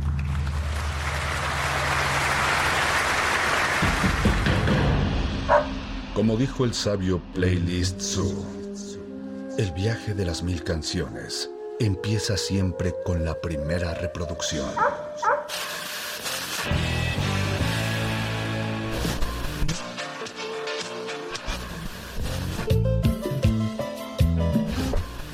Continuación, un maestro te abrirá la puerta de su lista de reproducción.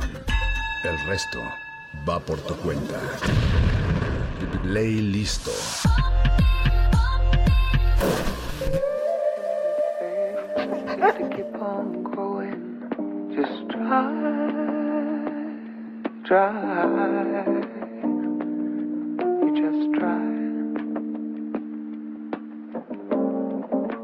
Bienvenidos a un nuevo playlist de resistencia modulada. Es un gusto nuevamente escucharles, escucharnos y crear esta comunidad a través del sonido entre todos los que navegamos por la frecuencia del 96.1 FM Radio UNAM. Mi nombre es Mónica Sorrosa Hernández y siempre lo olvido, me lo han dicho innumerables veces, pero esta vez no lo voy a olvidar. Así es que recuerden que tenemos redes sociales, estamos como Resistencia Modulada en Facebook y en Instagram y en Twitter estamos como arroba R modulada. Así es, escríbanos, mándenos sus saludos, mándenle saludos además a quien ya se encuentra aquí del otro lado de la pantalla, que es Mauricio de la Torre Sotelo. Buenas noches, Mau, ¿cómo estás? Muy bien, muy bien. ¿Cómo estás? Muchas gracias por acá estar nuevamente.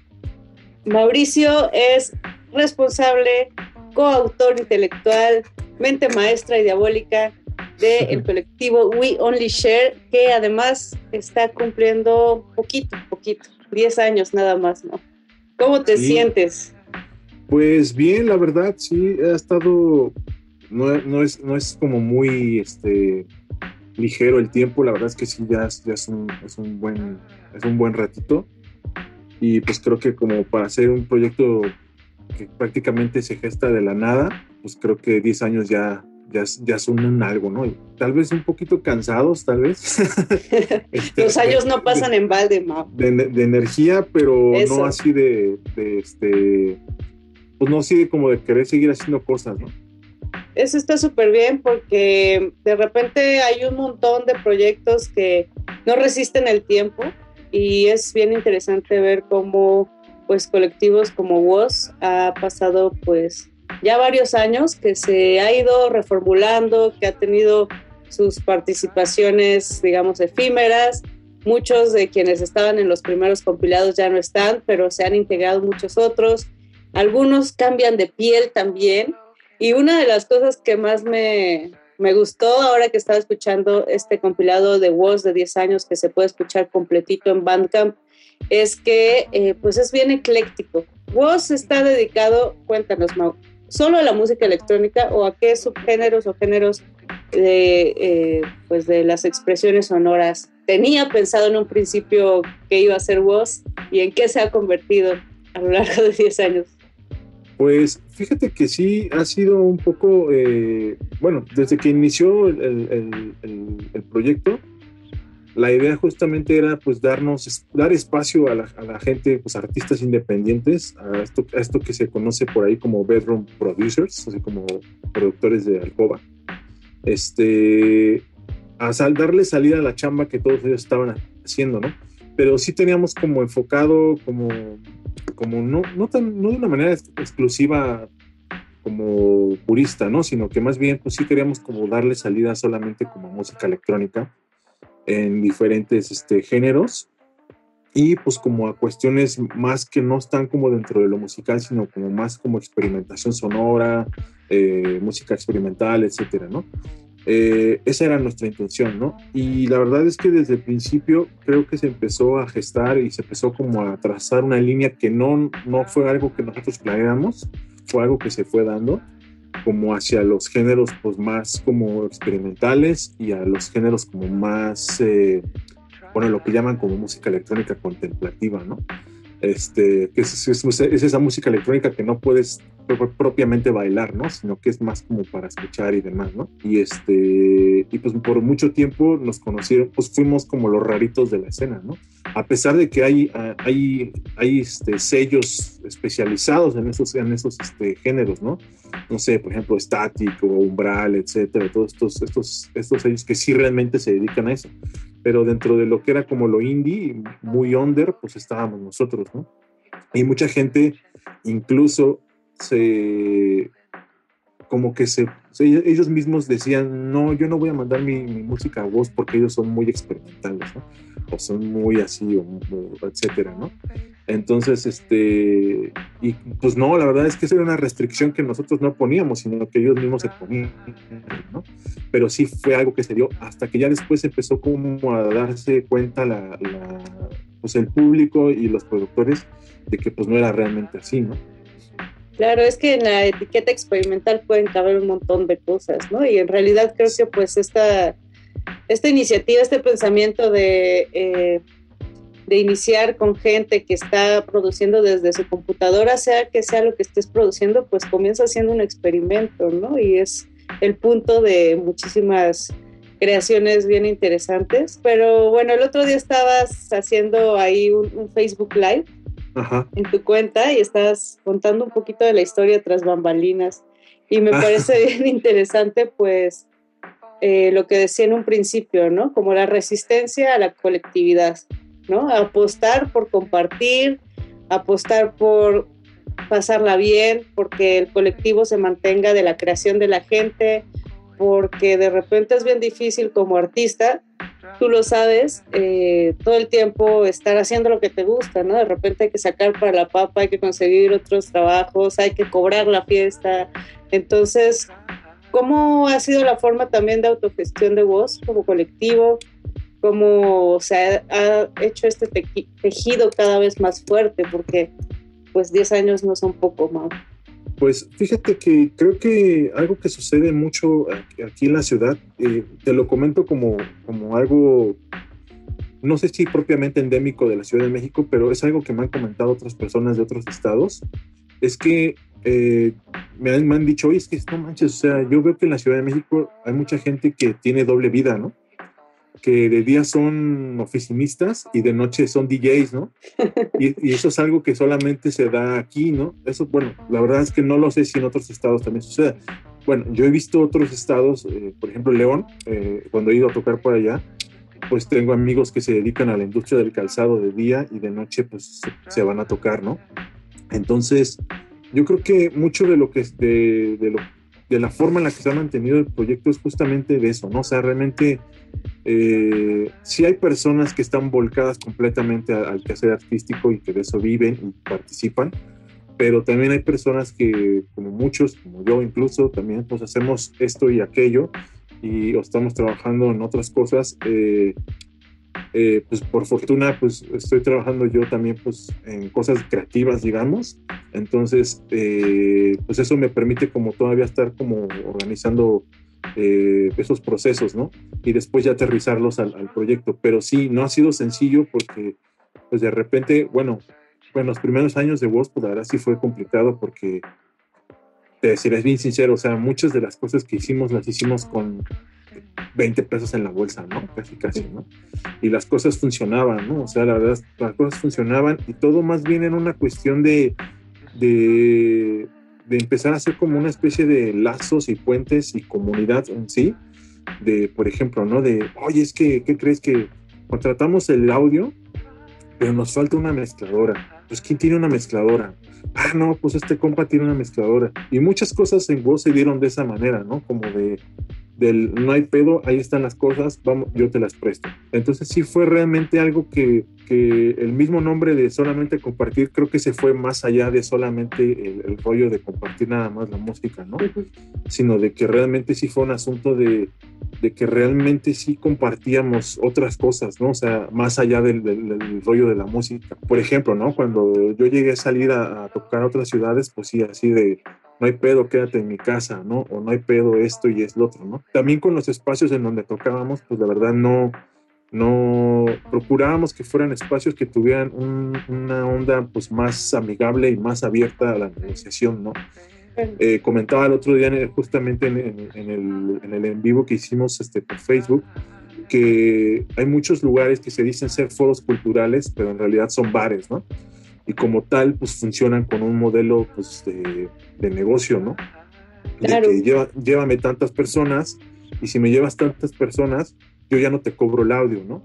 Porque esas personas que tú me vas a llevar a mí me van a consumir. Y lo entendemos completamente, ¿no? O sea, lo entendemos completamente porque pues, al fin y al cabo es un negocio. Pero la bronca es que pues muchas veces te dicen, es que somos súper buena onda y a la mera hora cuando fiesta tiene 20 personas y no les está saliendo, o son 20 personas que no pueden pagar una chela de 70 pesos, 80 pesos, pues a ellos no les conviene, ¿no? Entonces... Tras, ahí es cuando te le sale Sí. el colmillazo. Sí, y te dicen, no, pues, ¿sabes qué? Que no salió, pues me vas a tener que pagar lo del audio, ¿no? Y pues ahí van 1.500 pesos que, o 2.000 pesos, que a veces, o bueno, a veces son menos, pero por ejemplo, una, una ocasión me pasó así de, son 1.500, si no, si no llenas, afortunadamente se llenó. Entonces, este, no, no hubo tanta bronca, ¿no? Es que sí, así es la cuestión un poco de los espacios, Mau. En, hablemos de esta ciudad porque es donde habitamos, ¿no? No podemos generalizar, pero me gustaría seguir hablando más pues de esta necesidad que hay de encontrar foros realmente interesados en distintos tipos, además de música, ¿no? Porque si estamos hablando de música electrónica, yo creo que también luego algunas personas eh, sobre todo estas personas que tú dices que son como más negociantes de los espacios, pues tienen en mente la música electrónica, el, el dance music, ¿no? Sí, y no baile. tanto, exacto. Entonces son bien necesarios, Mau, y es bien necesario también resistir y colaborar, porque no se puede resistir solo, se tiene No. que resistir en compañía. Vamos a seguir hablando de esto, pero me gustaría que ya empecemos a calentar las orejas de nuestros escuchas con tres primeros tracks. Sí, claro que sí. Mira, lo que vamos a escuchar en este primer bloque son este a tres personas que, bueno, dos personas que ya son como de la nueva escuela del, del proyecto, del sello, y uno que es un clásico de todos los tiempos en, en- nuestras filas, ¿no? Pero a empezar escuchamos a Inox, que Inox es de Yucatán, es de Mérida, y justamente es de una escena muy rara que está pasando aquí en México que se llama Speedcore, que es esta música que todavía está más fuerte que el breakcore, ¿no? Eh, y por ejemplo, también vamos a escuchar a Argus Seden. Argus Seden es de aquí del sur de la ciudad y es un chico muy joven y de las pocas personas que todavía le están ap- apostando a géneros como el Witch House y estos, como esta onda del- de, la electrónica oscura, que no tiene nada que ver con la escena goth, ¿no? Por ejemplo, ¿no? Sino es, es otra parte, ¿no? Otra escena oscura, ¿no? De electrónica. Y ATMPK, que es, él, es, él es un colaborador y amigo desde hace muchísimo tiempo en el sello, que siempre ha tenido una calidad de producción muy buena en cuanto a IDM y este tipo de música como más ambiental y que pues poco a poco ha ido evolucionando su sonido en otras cosas, ¿no? Vamos a empezar con eso.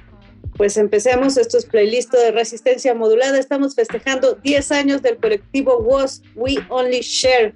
Regresamos. Resistencia modulada.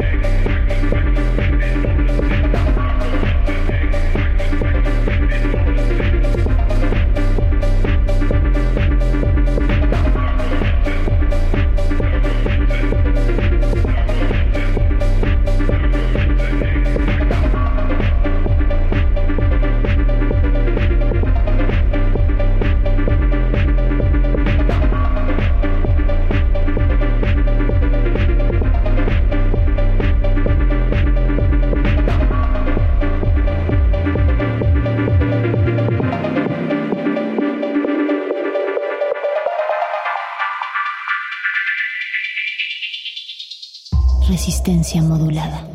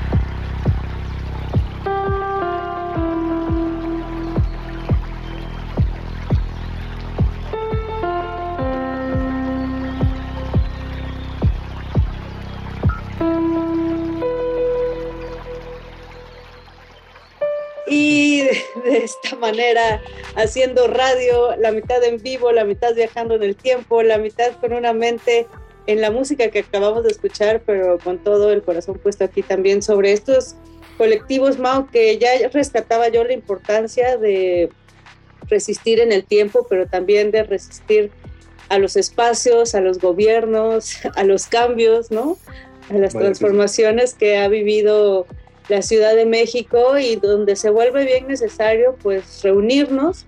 Eh, yo rescato mucho, por ejemplo, que este compilado, como muchos otros de Voz, ¿no? Es justo como bien ecléctico, ¿no? Es como esta, esta casa, ¿no? Que tiene habitaciones para distintos, distintas personalidades y distintas personas y eso me parece increíble.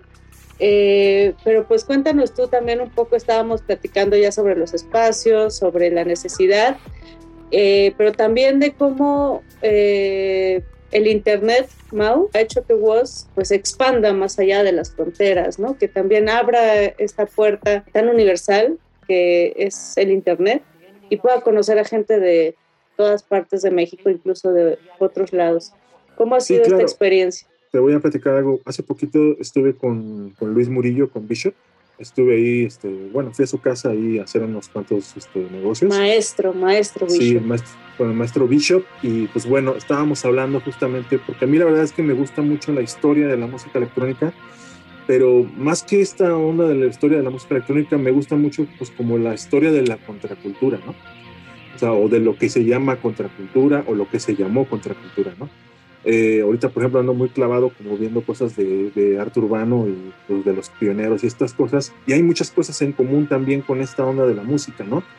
Eh, anteriormente me decía el, el maestro Luis, pues, por ejemplo, pues es que si tú haces música electrónica, pues prácticamente la gente que te veía era la gente de las grandes disqueras, ¿no? Y todo mundo apuntaba a las grandes disqueras. Pero porque estaba este modelo, pues, de, de la distribución musical y del negocio de la música hacia ese lado, ¿no? Eh, de, de, tal manera que, por ejemplo, si tú ves, no sé, por ejemplo, un disco de Susi 4, pues no sé, creo, van a Sony, ¿no? A, a, este tipo de disqueras y demás, ¿no? Pero sin embargo, cuando empieza ya a, el Internet a repuntar en México, siento yo que ya, que ya el Internet ya lo podemos tener todos como dentro de la canasta básica de nuestras casas. Eh, pues también entonces se vuelve una plataforma para que nosotros podamos incluso tomar las riendas de esta distribución, ¿no? Eh, en el caso de WOS, por ejemplo, es un, es un, es un, este, un proyecto heredero de, todo ese, de toda esa distribución que en algún momento sucedió, por ejemplo, con, con, con redes sociales como MySpace, ¿no? Por ejemplo, el MySpace hizo, eso fue lo que hizo que, que muchas bandas de rock actuales y de la, de la tal escena indie pues se repuntaran bien canijo, ¿no? Eh, no sé, Austin TV, Fellows Hijos, todas esas bandas, pues fueron, son, son hijas del MySpace, ¿no?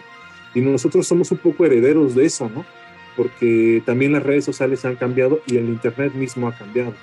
Cuando nosotros iniciamos en, en, en WOS, eh, pues la onda era que casi, casi todo lo que distribuíamos lo reblogueábamos, digamos, lo redistribuíamos a través de Facebook.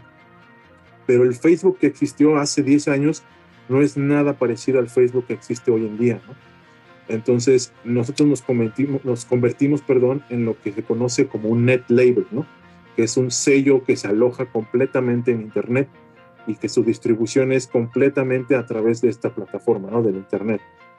Ya la onda de que nosotros lo distribuyéramos todo de manera gratuita, pues es como parte de nuestra ideología, porque pues hay muchos este, labels que también pues, cobran su, su, su, este, su material, ¿no? Eh, por ejemplo, yo me acuerdo que Mil Records, que son las personas de Nortex y demás, pues algunas cosas las tenían eh, gratis, otras las tenían cobradas. Y bueno, por poner un ejemplo, ¿no? hay muchos otros ellos que sí cobran su material. Eh, nosotros no.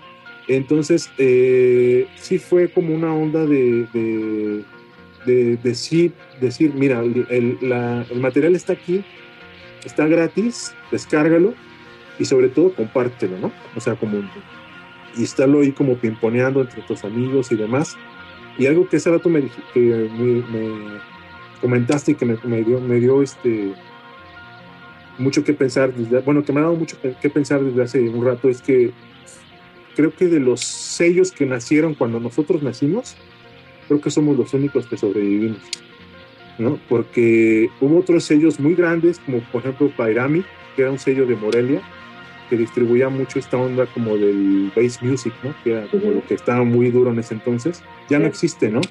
Entonces hay muchos sellos que ya no funcionaron, pero porque, no sé, tal vez su, su ideología de, de distribución era diferente, etcétera, ¿no?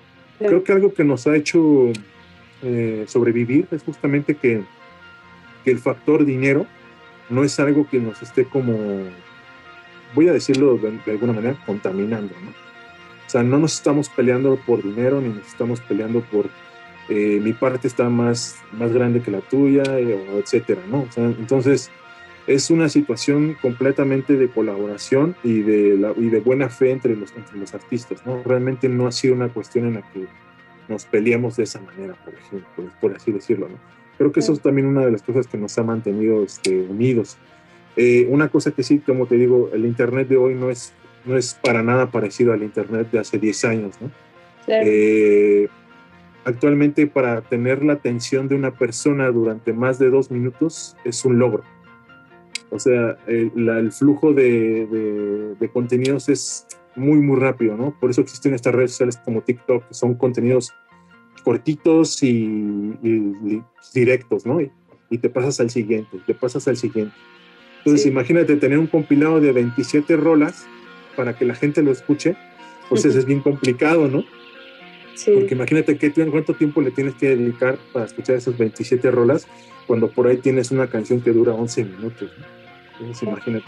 Sí, justo estaba pensando, Mau, en este tema de cómo ha evolucionado, evolucionado el Internet y cómo ha evolucionado también el tema de las redes sociales y pienso que en realidad Woz, o es algo que igual se me vino a la mente, pues está, eh, digamos, encunado, ¿no? En este principio de Internet que en un inicio tenía justo esta filosofía, ¿no? De compartir, de linkear, de generar una red que con el tiempo pues esta idea ha quedado pues ya en un, en un esquema muy hippie porque el internet y las redes se han ido monetizando además como, como ninguna otra cosa, ¿no? De tecnología de la información.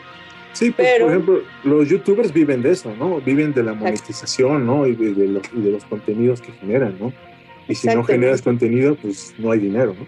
Y en el momento en el que generar contenido ya se vuelve no un, di- digamos, no un objetivo, sino ya una forma de competencia, ¿no? Una forma de rivalidad, es cuando pienso que pues cambia totalmente, ¿no? Los proyectos y pues eh, cambian también, se destruyen, ¿no? Se destruyen, se desmaterializan, se alejan. Entonces, pues algo como tan básico como lo que nos estás platicando, que es compartir, el hecho de compartir la música, el hecho de gente juntándose para hacer lo que le gusta, pues es bastante valioso en un espacio como lo es Internet y en un mundo como en el que vivimos, en donde pues el tiempo parece que va cada vez más agilizado y no podemos detenernos a la contemplación. Entonces, pues qué, qué chido, la verdad, que estemos festejando estos 10 años. Estoy, estoy bien contenta y, y, pues me gustaría seguir escuchando qué nos trae este Sí, claro. compilado. ¿Qué Mira, vamos a eh, escuchar, Mau? Pues eh, lo que vamos a escuchar a continuación es este, igual tres tracks. El primero que vamos a escuchar es de Dr. Axel, que Dr. Axel es de las, de las personas que, digamos, eh, hasta la fecha todavía mueven el legendario sello Discos Confort, que es este, este sello, perdón, que pues fue de los, de los pioneros de la, de la música electrónica independiente aquí en la Ciudad de México. O sea, ya como tal, como un sello, como un colectivo, más que nada como un colectivo. Eh, también vamos a escuchar a Stereo Sleep Project con otro proyecto que se llama Nuke. Ellos son eh, de Argentina y son de estos proyectos eh, internacionales que se han adherido al catálogo de voz, ¿no? Porque también ha, sido un asunto que hay artistas de otros países, ¿no? Que, que se han como sumado a, a la iniciativa y a la ideología del sello. Y vamos a escuchar a Dr. Tletl, que Dr. Tletl es una persona a la cual le perdí pista durante años y que hace poquito me lo volví a encontrar y me lo volví a encontrar que sigue produciendo música electrónica, pero eh, pasa algo curioso, él era guitarrista y vocalista de la única banda que hemos tenido en el sello de voz. que es una banda que se llama Plumas de Reptil. Eh, esta banda se dedicaba como al free jazz, al, al jazz así ácido y experimental. Y, alguna, y algunas veces, este, algún, fue una, una ocasión nada más, creo, en, donde tocaron en una tocada de, de voz. Y pues fue una locura, ¿no? Fue una locura desde la tocada hasta la organizada, porque, por ejemplo, nos pidieron dos baterías, ¿eh? ¿Y de dónde diablos íbamos a sacar dos baterías, no? Pues se logró, se hizo, y pues, por ejemplo, esa es la única banda que ha estado en voz hasta ahorita. Bien, entonces, pues escuchemos estos tres tracks del compilado de aniversario número 10 del colectivo We Only Share. Regresamos, esto es playlist de resistencia modular. Resistencia modulada.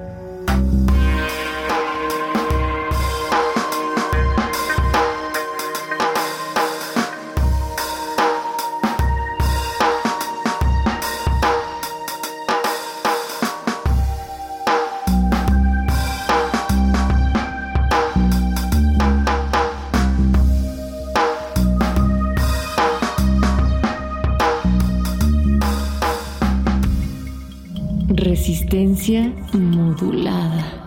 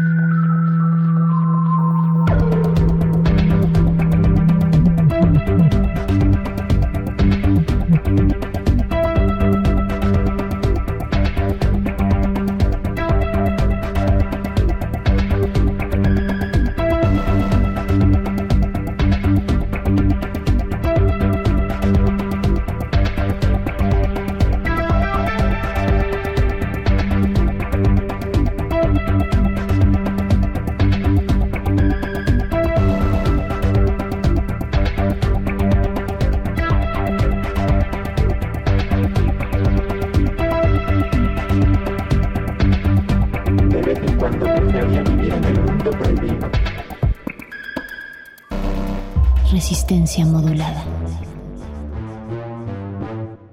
Of course, fucking of course. Wasn't asking, I was telling.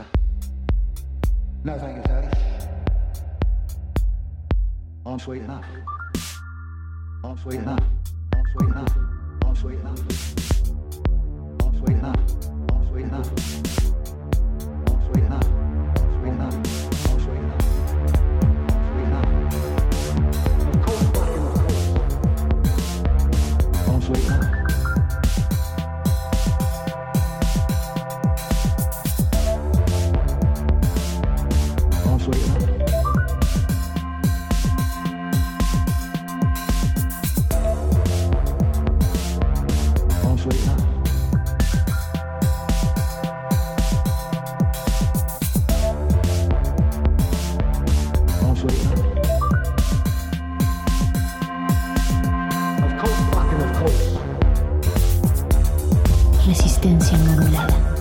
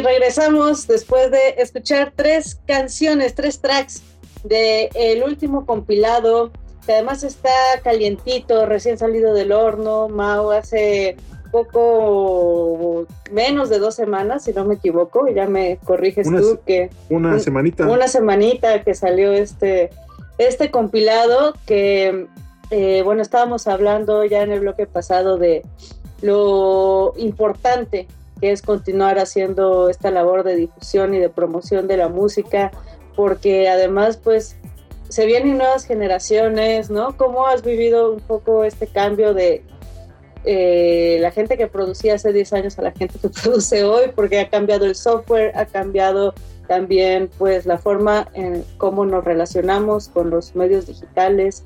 No es lo mismo la electrónica y la palabra experimentación hace 10 años, que me acuerdo que pues sí estaba como en boga en algunos espacios, pero de repente pienso yo que tenemos a exponentes bien importantes en México de la música experimental. ¿Cómo Sí. ha sido este, este transcurrir del tiempo, Mau?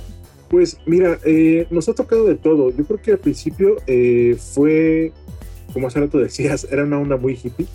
Este, sí, de, pues de realmente, o sea, colaborar sin ningún miramiento de, de dinero, de todo ese tipo de cosas. Hasta la fecha todavía funciona es- ese, ese, ese modelo, todavía pues, pues, bajo el cual nos regimos pero obviamente pues ya hay, hay otras cuestiones que también estamos nosotros viendo como más por una dignificación del trabajo de los artistas, ¿no? Por ejemplo, te lo, te lo menciono, o sea, la verdad es que nosotros, a nosotros lo que nos ha faltado mucho es tocar en vivo, ¿no? Hacer como tocadas. Y ya en cuestión de tiempos actuales, de ahorita de pospandemia o, o lo que sea, lo que sea el momento que estemos viviendo, Semáforo verde raro, digamos. se- se- sí, no sé, está raro. Este, la gente tiene muchas ganas de salir y la gente tiene muchas ganas de hacer cosas, ¿no? Yo siento que va a haber una explosión creativa muy grande después de, esto, o que ya más bien ya está sucediendo. Este, y, pero lo que sí siento es que, por desgracia, el consumo de este tipo de contenidos como, como el nuestro es un, es un poquito utópico ahorita, porque como te digo, o sea, la gente ahorita quiere consumir de volada, ¿no? Y ya no hay como esta paciencia, este, este tiempo, no sé si sea cuestión de tiempo, pero este tiempo de, de sentarte a escuchar, por ejemplo, el compilado, ¿no? Y pues se bajan como lo que más les suena, ¿no? O, o ha habido gente que te das así, a ver esta rola, o esta rola, o esta rola, ¿no? Y, y, por ejemplo, para nosotros es complicado porque siendo tan eclécticos y si escogen una rola que no les gusta, a lo mejor van a pensar que no les va a gustar todo lo demás, ¿no? Y no le dan la oportunidad a la escucha completa de- de- del, este, compilado, ¿no?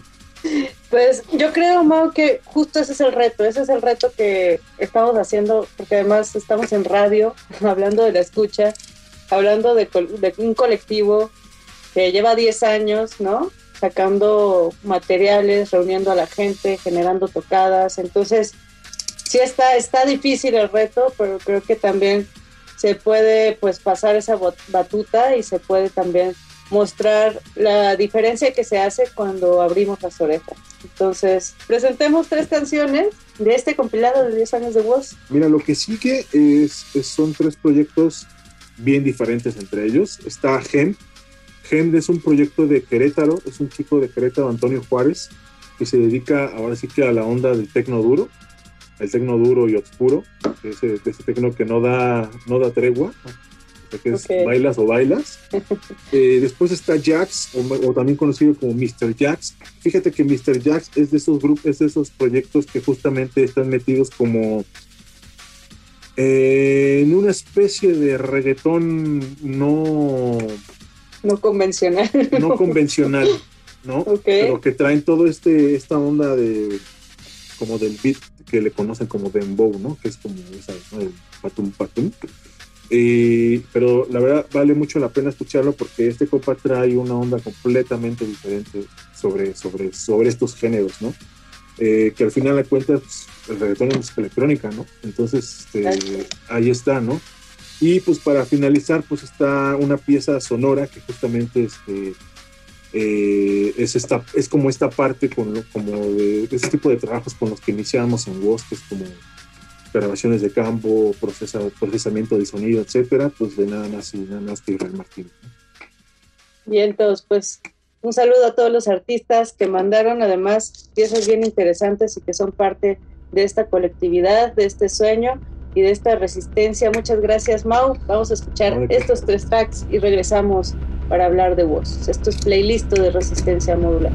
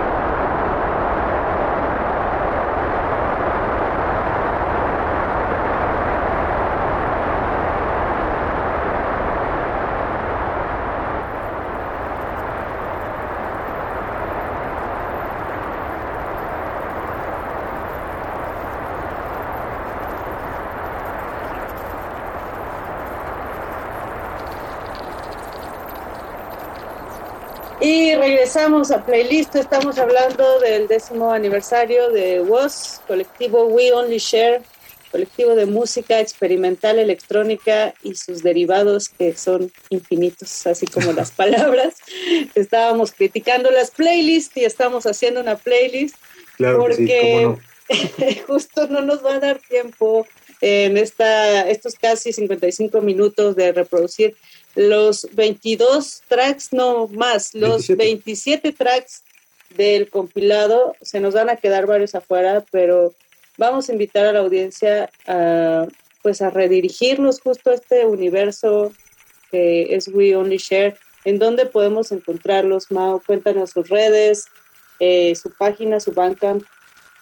Sí, pues mira, eh, la- el catálogo completo o casi completo, eh, que- donde pueden encontrar y, bajar toda nuestra música completamente gratis, está en eh, weonlyshare.bandcamp.com, así, weonlyshare.bandcamp.com.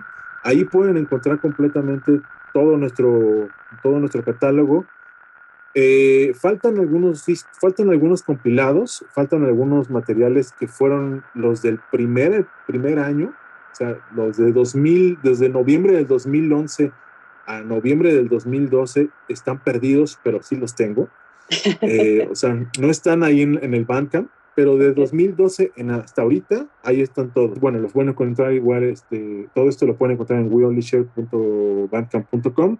Eh, en redes sociales, como para noticias y cosas así, el Facebook es el más, el más este, importante, digamos, que es, en Facebook nos pueden encontrar como Voz Colectivo. Eh, tuvimos ahí una controversia con el nombre, eh, por eso es que lo cambiamos a Voz Colectivo, porque nos, nos empezamos a dar cuenta que nos cayeron un montón de fans argentinos de un rapero que se llama Woz y que es muy famoso. Entonces nos empezaron a llegar todos los fans de Woz, el rapero, y pues, nosotros nos quedamos así de, ¿y estos qué, qué onda, no? Y este, pues por eso tuvimos que cambiar el, el dominio y el nombre a Voz Colectivo. Nos pueden encontrar así en Facebook. En Instagram estamos como Voz-Colectivo. Perfecto, pues rediríjanse de verdad al Bandcamp de We Only Share eh, y los invitamos también, Mauricio de la Torre Sotelo, a viajar en 10 años de música experimental, de música electrónica, de un montón de gente, de voces, de sonidos que han salido de lo que tú comentabas, ¿no? De lo subterráneo, de lo underground, hacia el internet y hacia las pistas de baile de todas partes del mundo incluso. Entonces, un gran reconocimiento de verdad eh, a todo el trabajo que se hace, porque se hace con un montón de corazón, se nota las ganas de compartir, se nota las ganas de transformar este sistema, ¿no? Que de repente pues nos bajonea, pero como decía en un principio, desde la colectividad pues podemos resistir muchísimo mejor. Nos vemos y escuchamos el día de mañana. Yo soy Mónica Sorrosa Hernández. Esto fue Playlist y Resistencia Modulada mañana en punto de las 8 de la noche. Hasta luego.